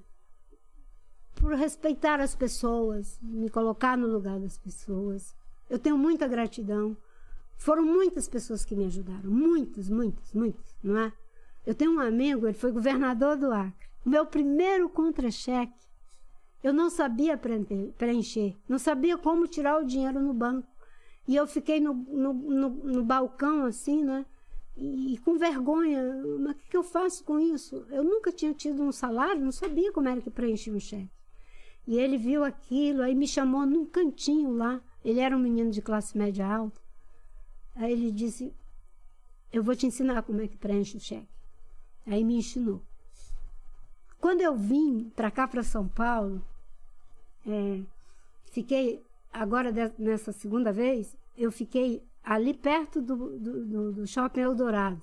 Acho que é Rua Cairó, perto do, Rua Cairós, perto do Lago do Batata Tá. né? Eu não sabia ainda como é que se fazia uma ligação com ficha de orelhão. Nossa. Não sabia. Esse meu amigo estava na Bahia.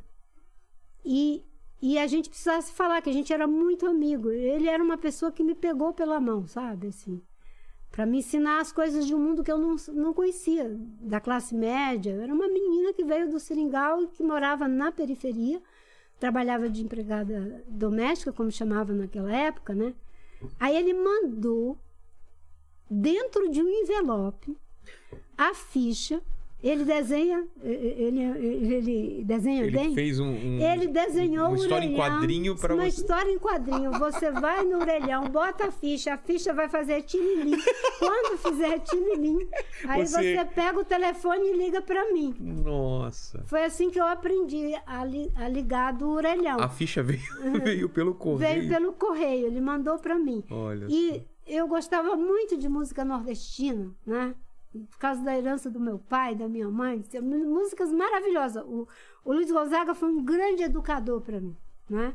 E, e, e- esse meu amigo gostava também de música nordestina, mas ele gostava muito do Caetano, da Gal, do, do Gil, do Guilherme Arante, enfim, e eu não conhecia. Aí um dia ele me chamou na casa dele e disse: Eu vou lhe ensinar sobre música popular brasileira. E sentou comigo, e botava um, botava outro, botava outro, e falava da história, falava do Gil, falava da Gal, falava do Caetano, sabe?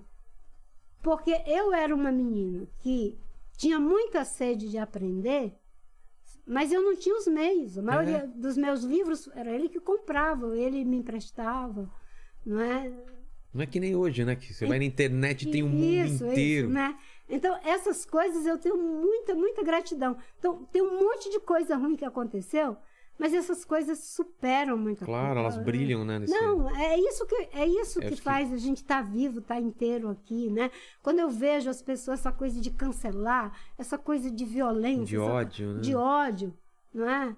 Poxa vida, A gente tá esquecendo do que une a gente, né? do que une a gente, a gente tem Tá se uma base comum. Tem gente se importa. unindo pelo ódio, né? É.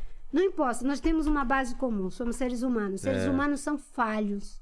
Todos os seres humanos são Exato. falhos. Tem um provérbio bíblico que diz: aquele que pensa que está de pé, cuide para que não caia.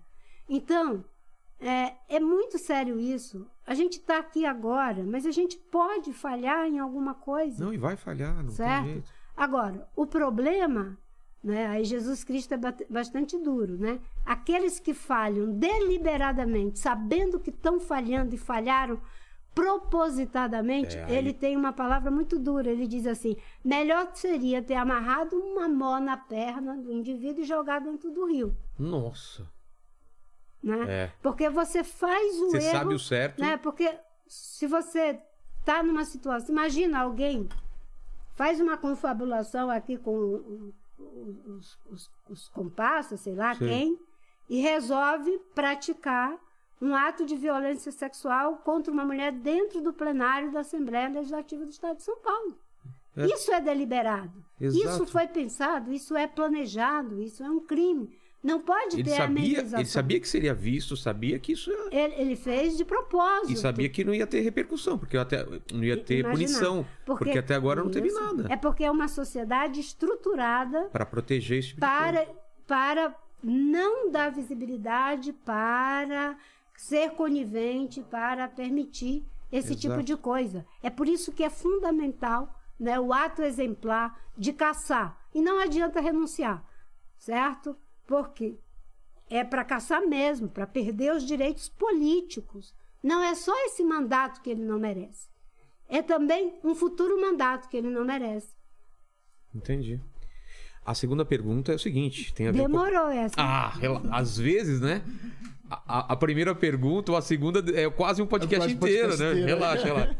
Mas, é, a, a segunda pergunta é o seguinte: a gente vai morrer um dia, espero que demore muito tempo. A gente é novo, né, Marina? A gente. Eu com 39, você com 42. 64. 42, vou ficar no 42.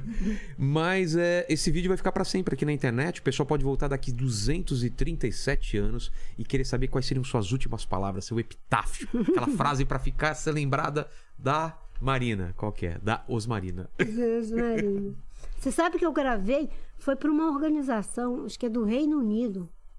Você você ganhou um monte de conde- condecoração. Você viu aí na. E era, era, é uma gravação que vai ficar enterrada numa cápsula para ser colocada a público, acho que daqui a 500 anos. Ah, uma cápsula do tempo? É, uma coisa, com várias pessoas. Eu fui uma das pessoas que gravou para esse Não negócio. sabia disso. Ente- É, Eles enterram e, e, e É. abre daqui 500 É, anos tá numa ver. cápsula. Eu digo enterrada nessa cápsula. Sei, sei. Né? Vai ser a- É, uma cápsula do tempo, é, eles chamam. com né? o que algumas pessoas desse tempo Para as pessoas daqui 500 anos entenderem. entender o que, que era a cabeça desse, da- desse povo que né? não somos nós aqui. Eu, com certeza, não tem maré nem cabeça. Já virou pó nessa época, né? Pô, daqui 500 anos eu acho que nem com, né? A tecnologia e a medicina vai ter que ser rápida para fazer a Então, gente. Mas no meu epitáfio, eu só tenho uma palavra bem curtinha. Qual? Obrigada, Jesus. Poxa vida. Acho que eu vou copiar o seu aí, obrigado. E a segunda. E a, ah, até esqueci da terceira, pô, vai fazer chorar de novo. E a terceira é se você tem alguma dúvida. A gente falou sobre várias soluções, sobre essa busca sua de soluções, né, do meio ambiente, política e tal. Mas eu imagino que você, pela sua história, fique se fazendo perguntas, né? ques- Questionamentos. Divide um desses com a gente.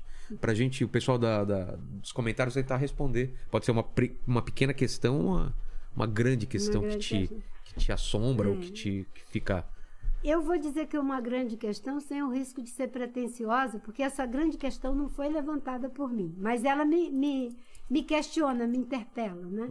Você se pega pensando nisso. É, o, o Freud ele diz que tem três impossíveis. É impossível educar, é impossível curar e é impossível governar.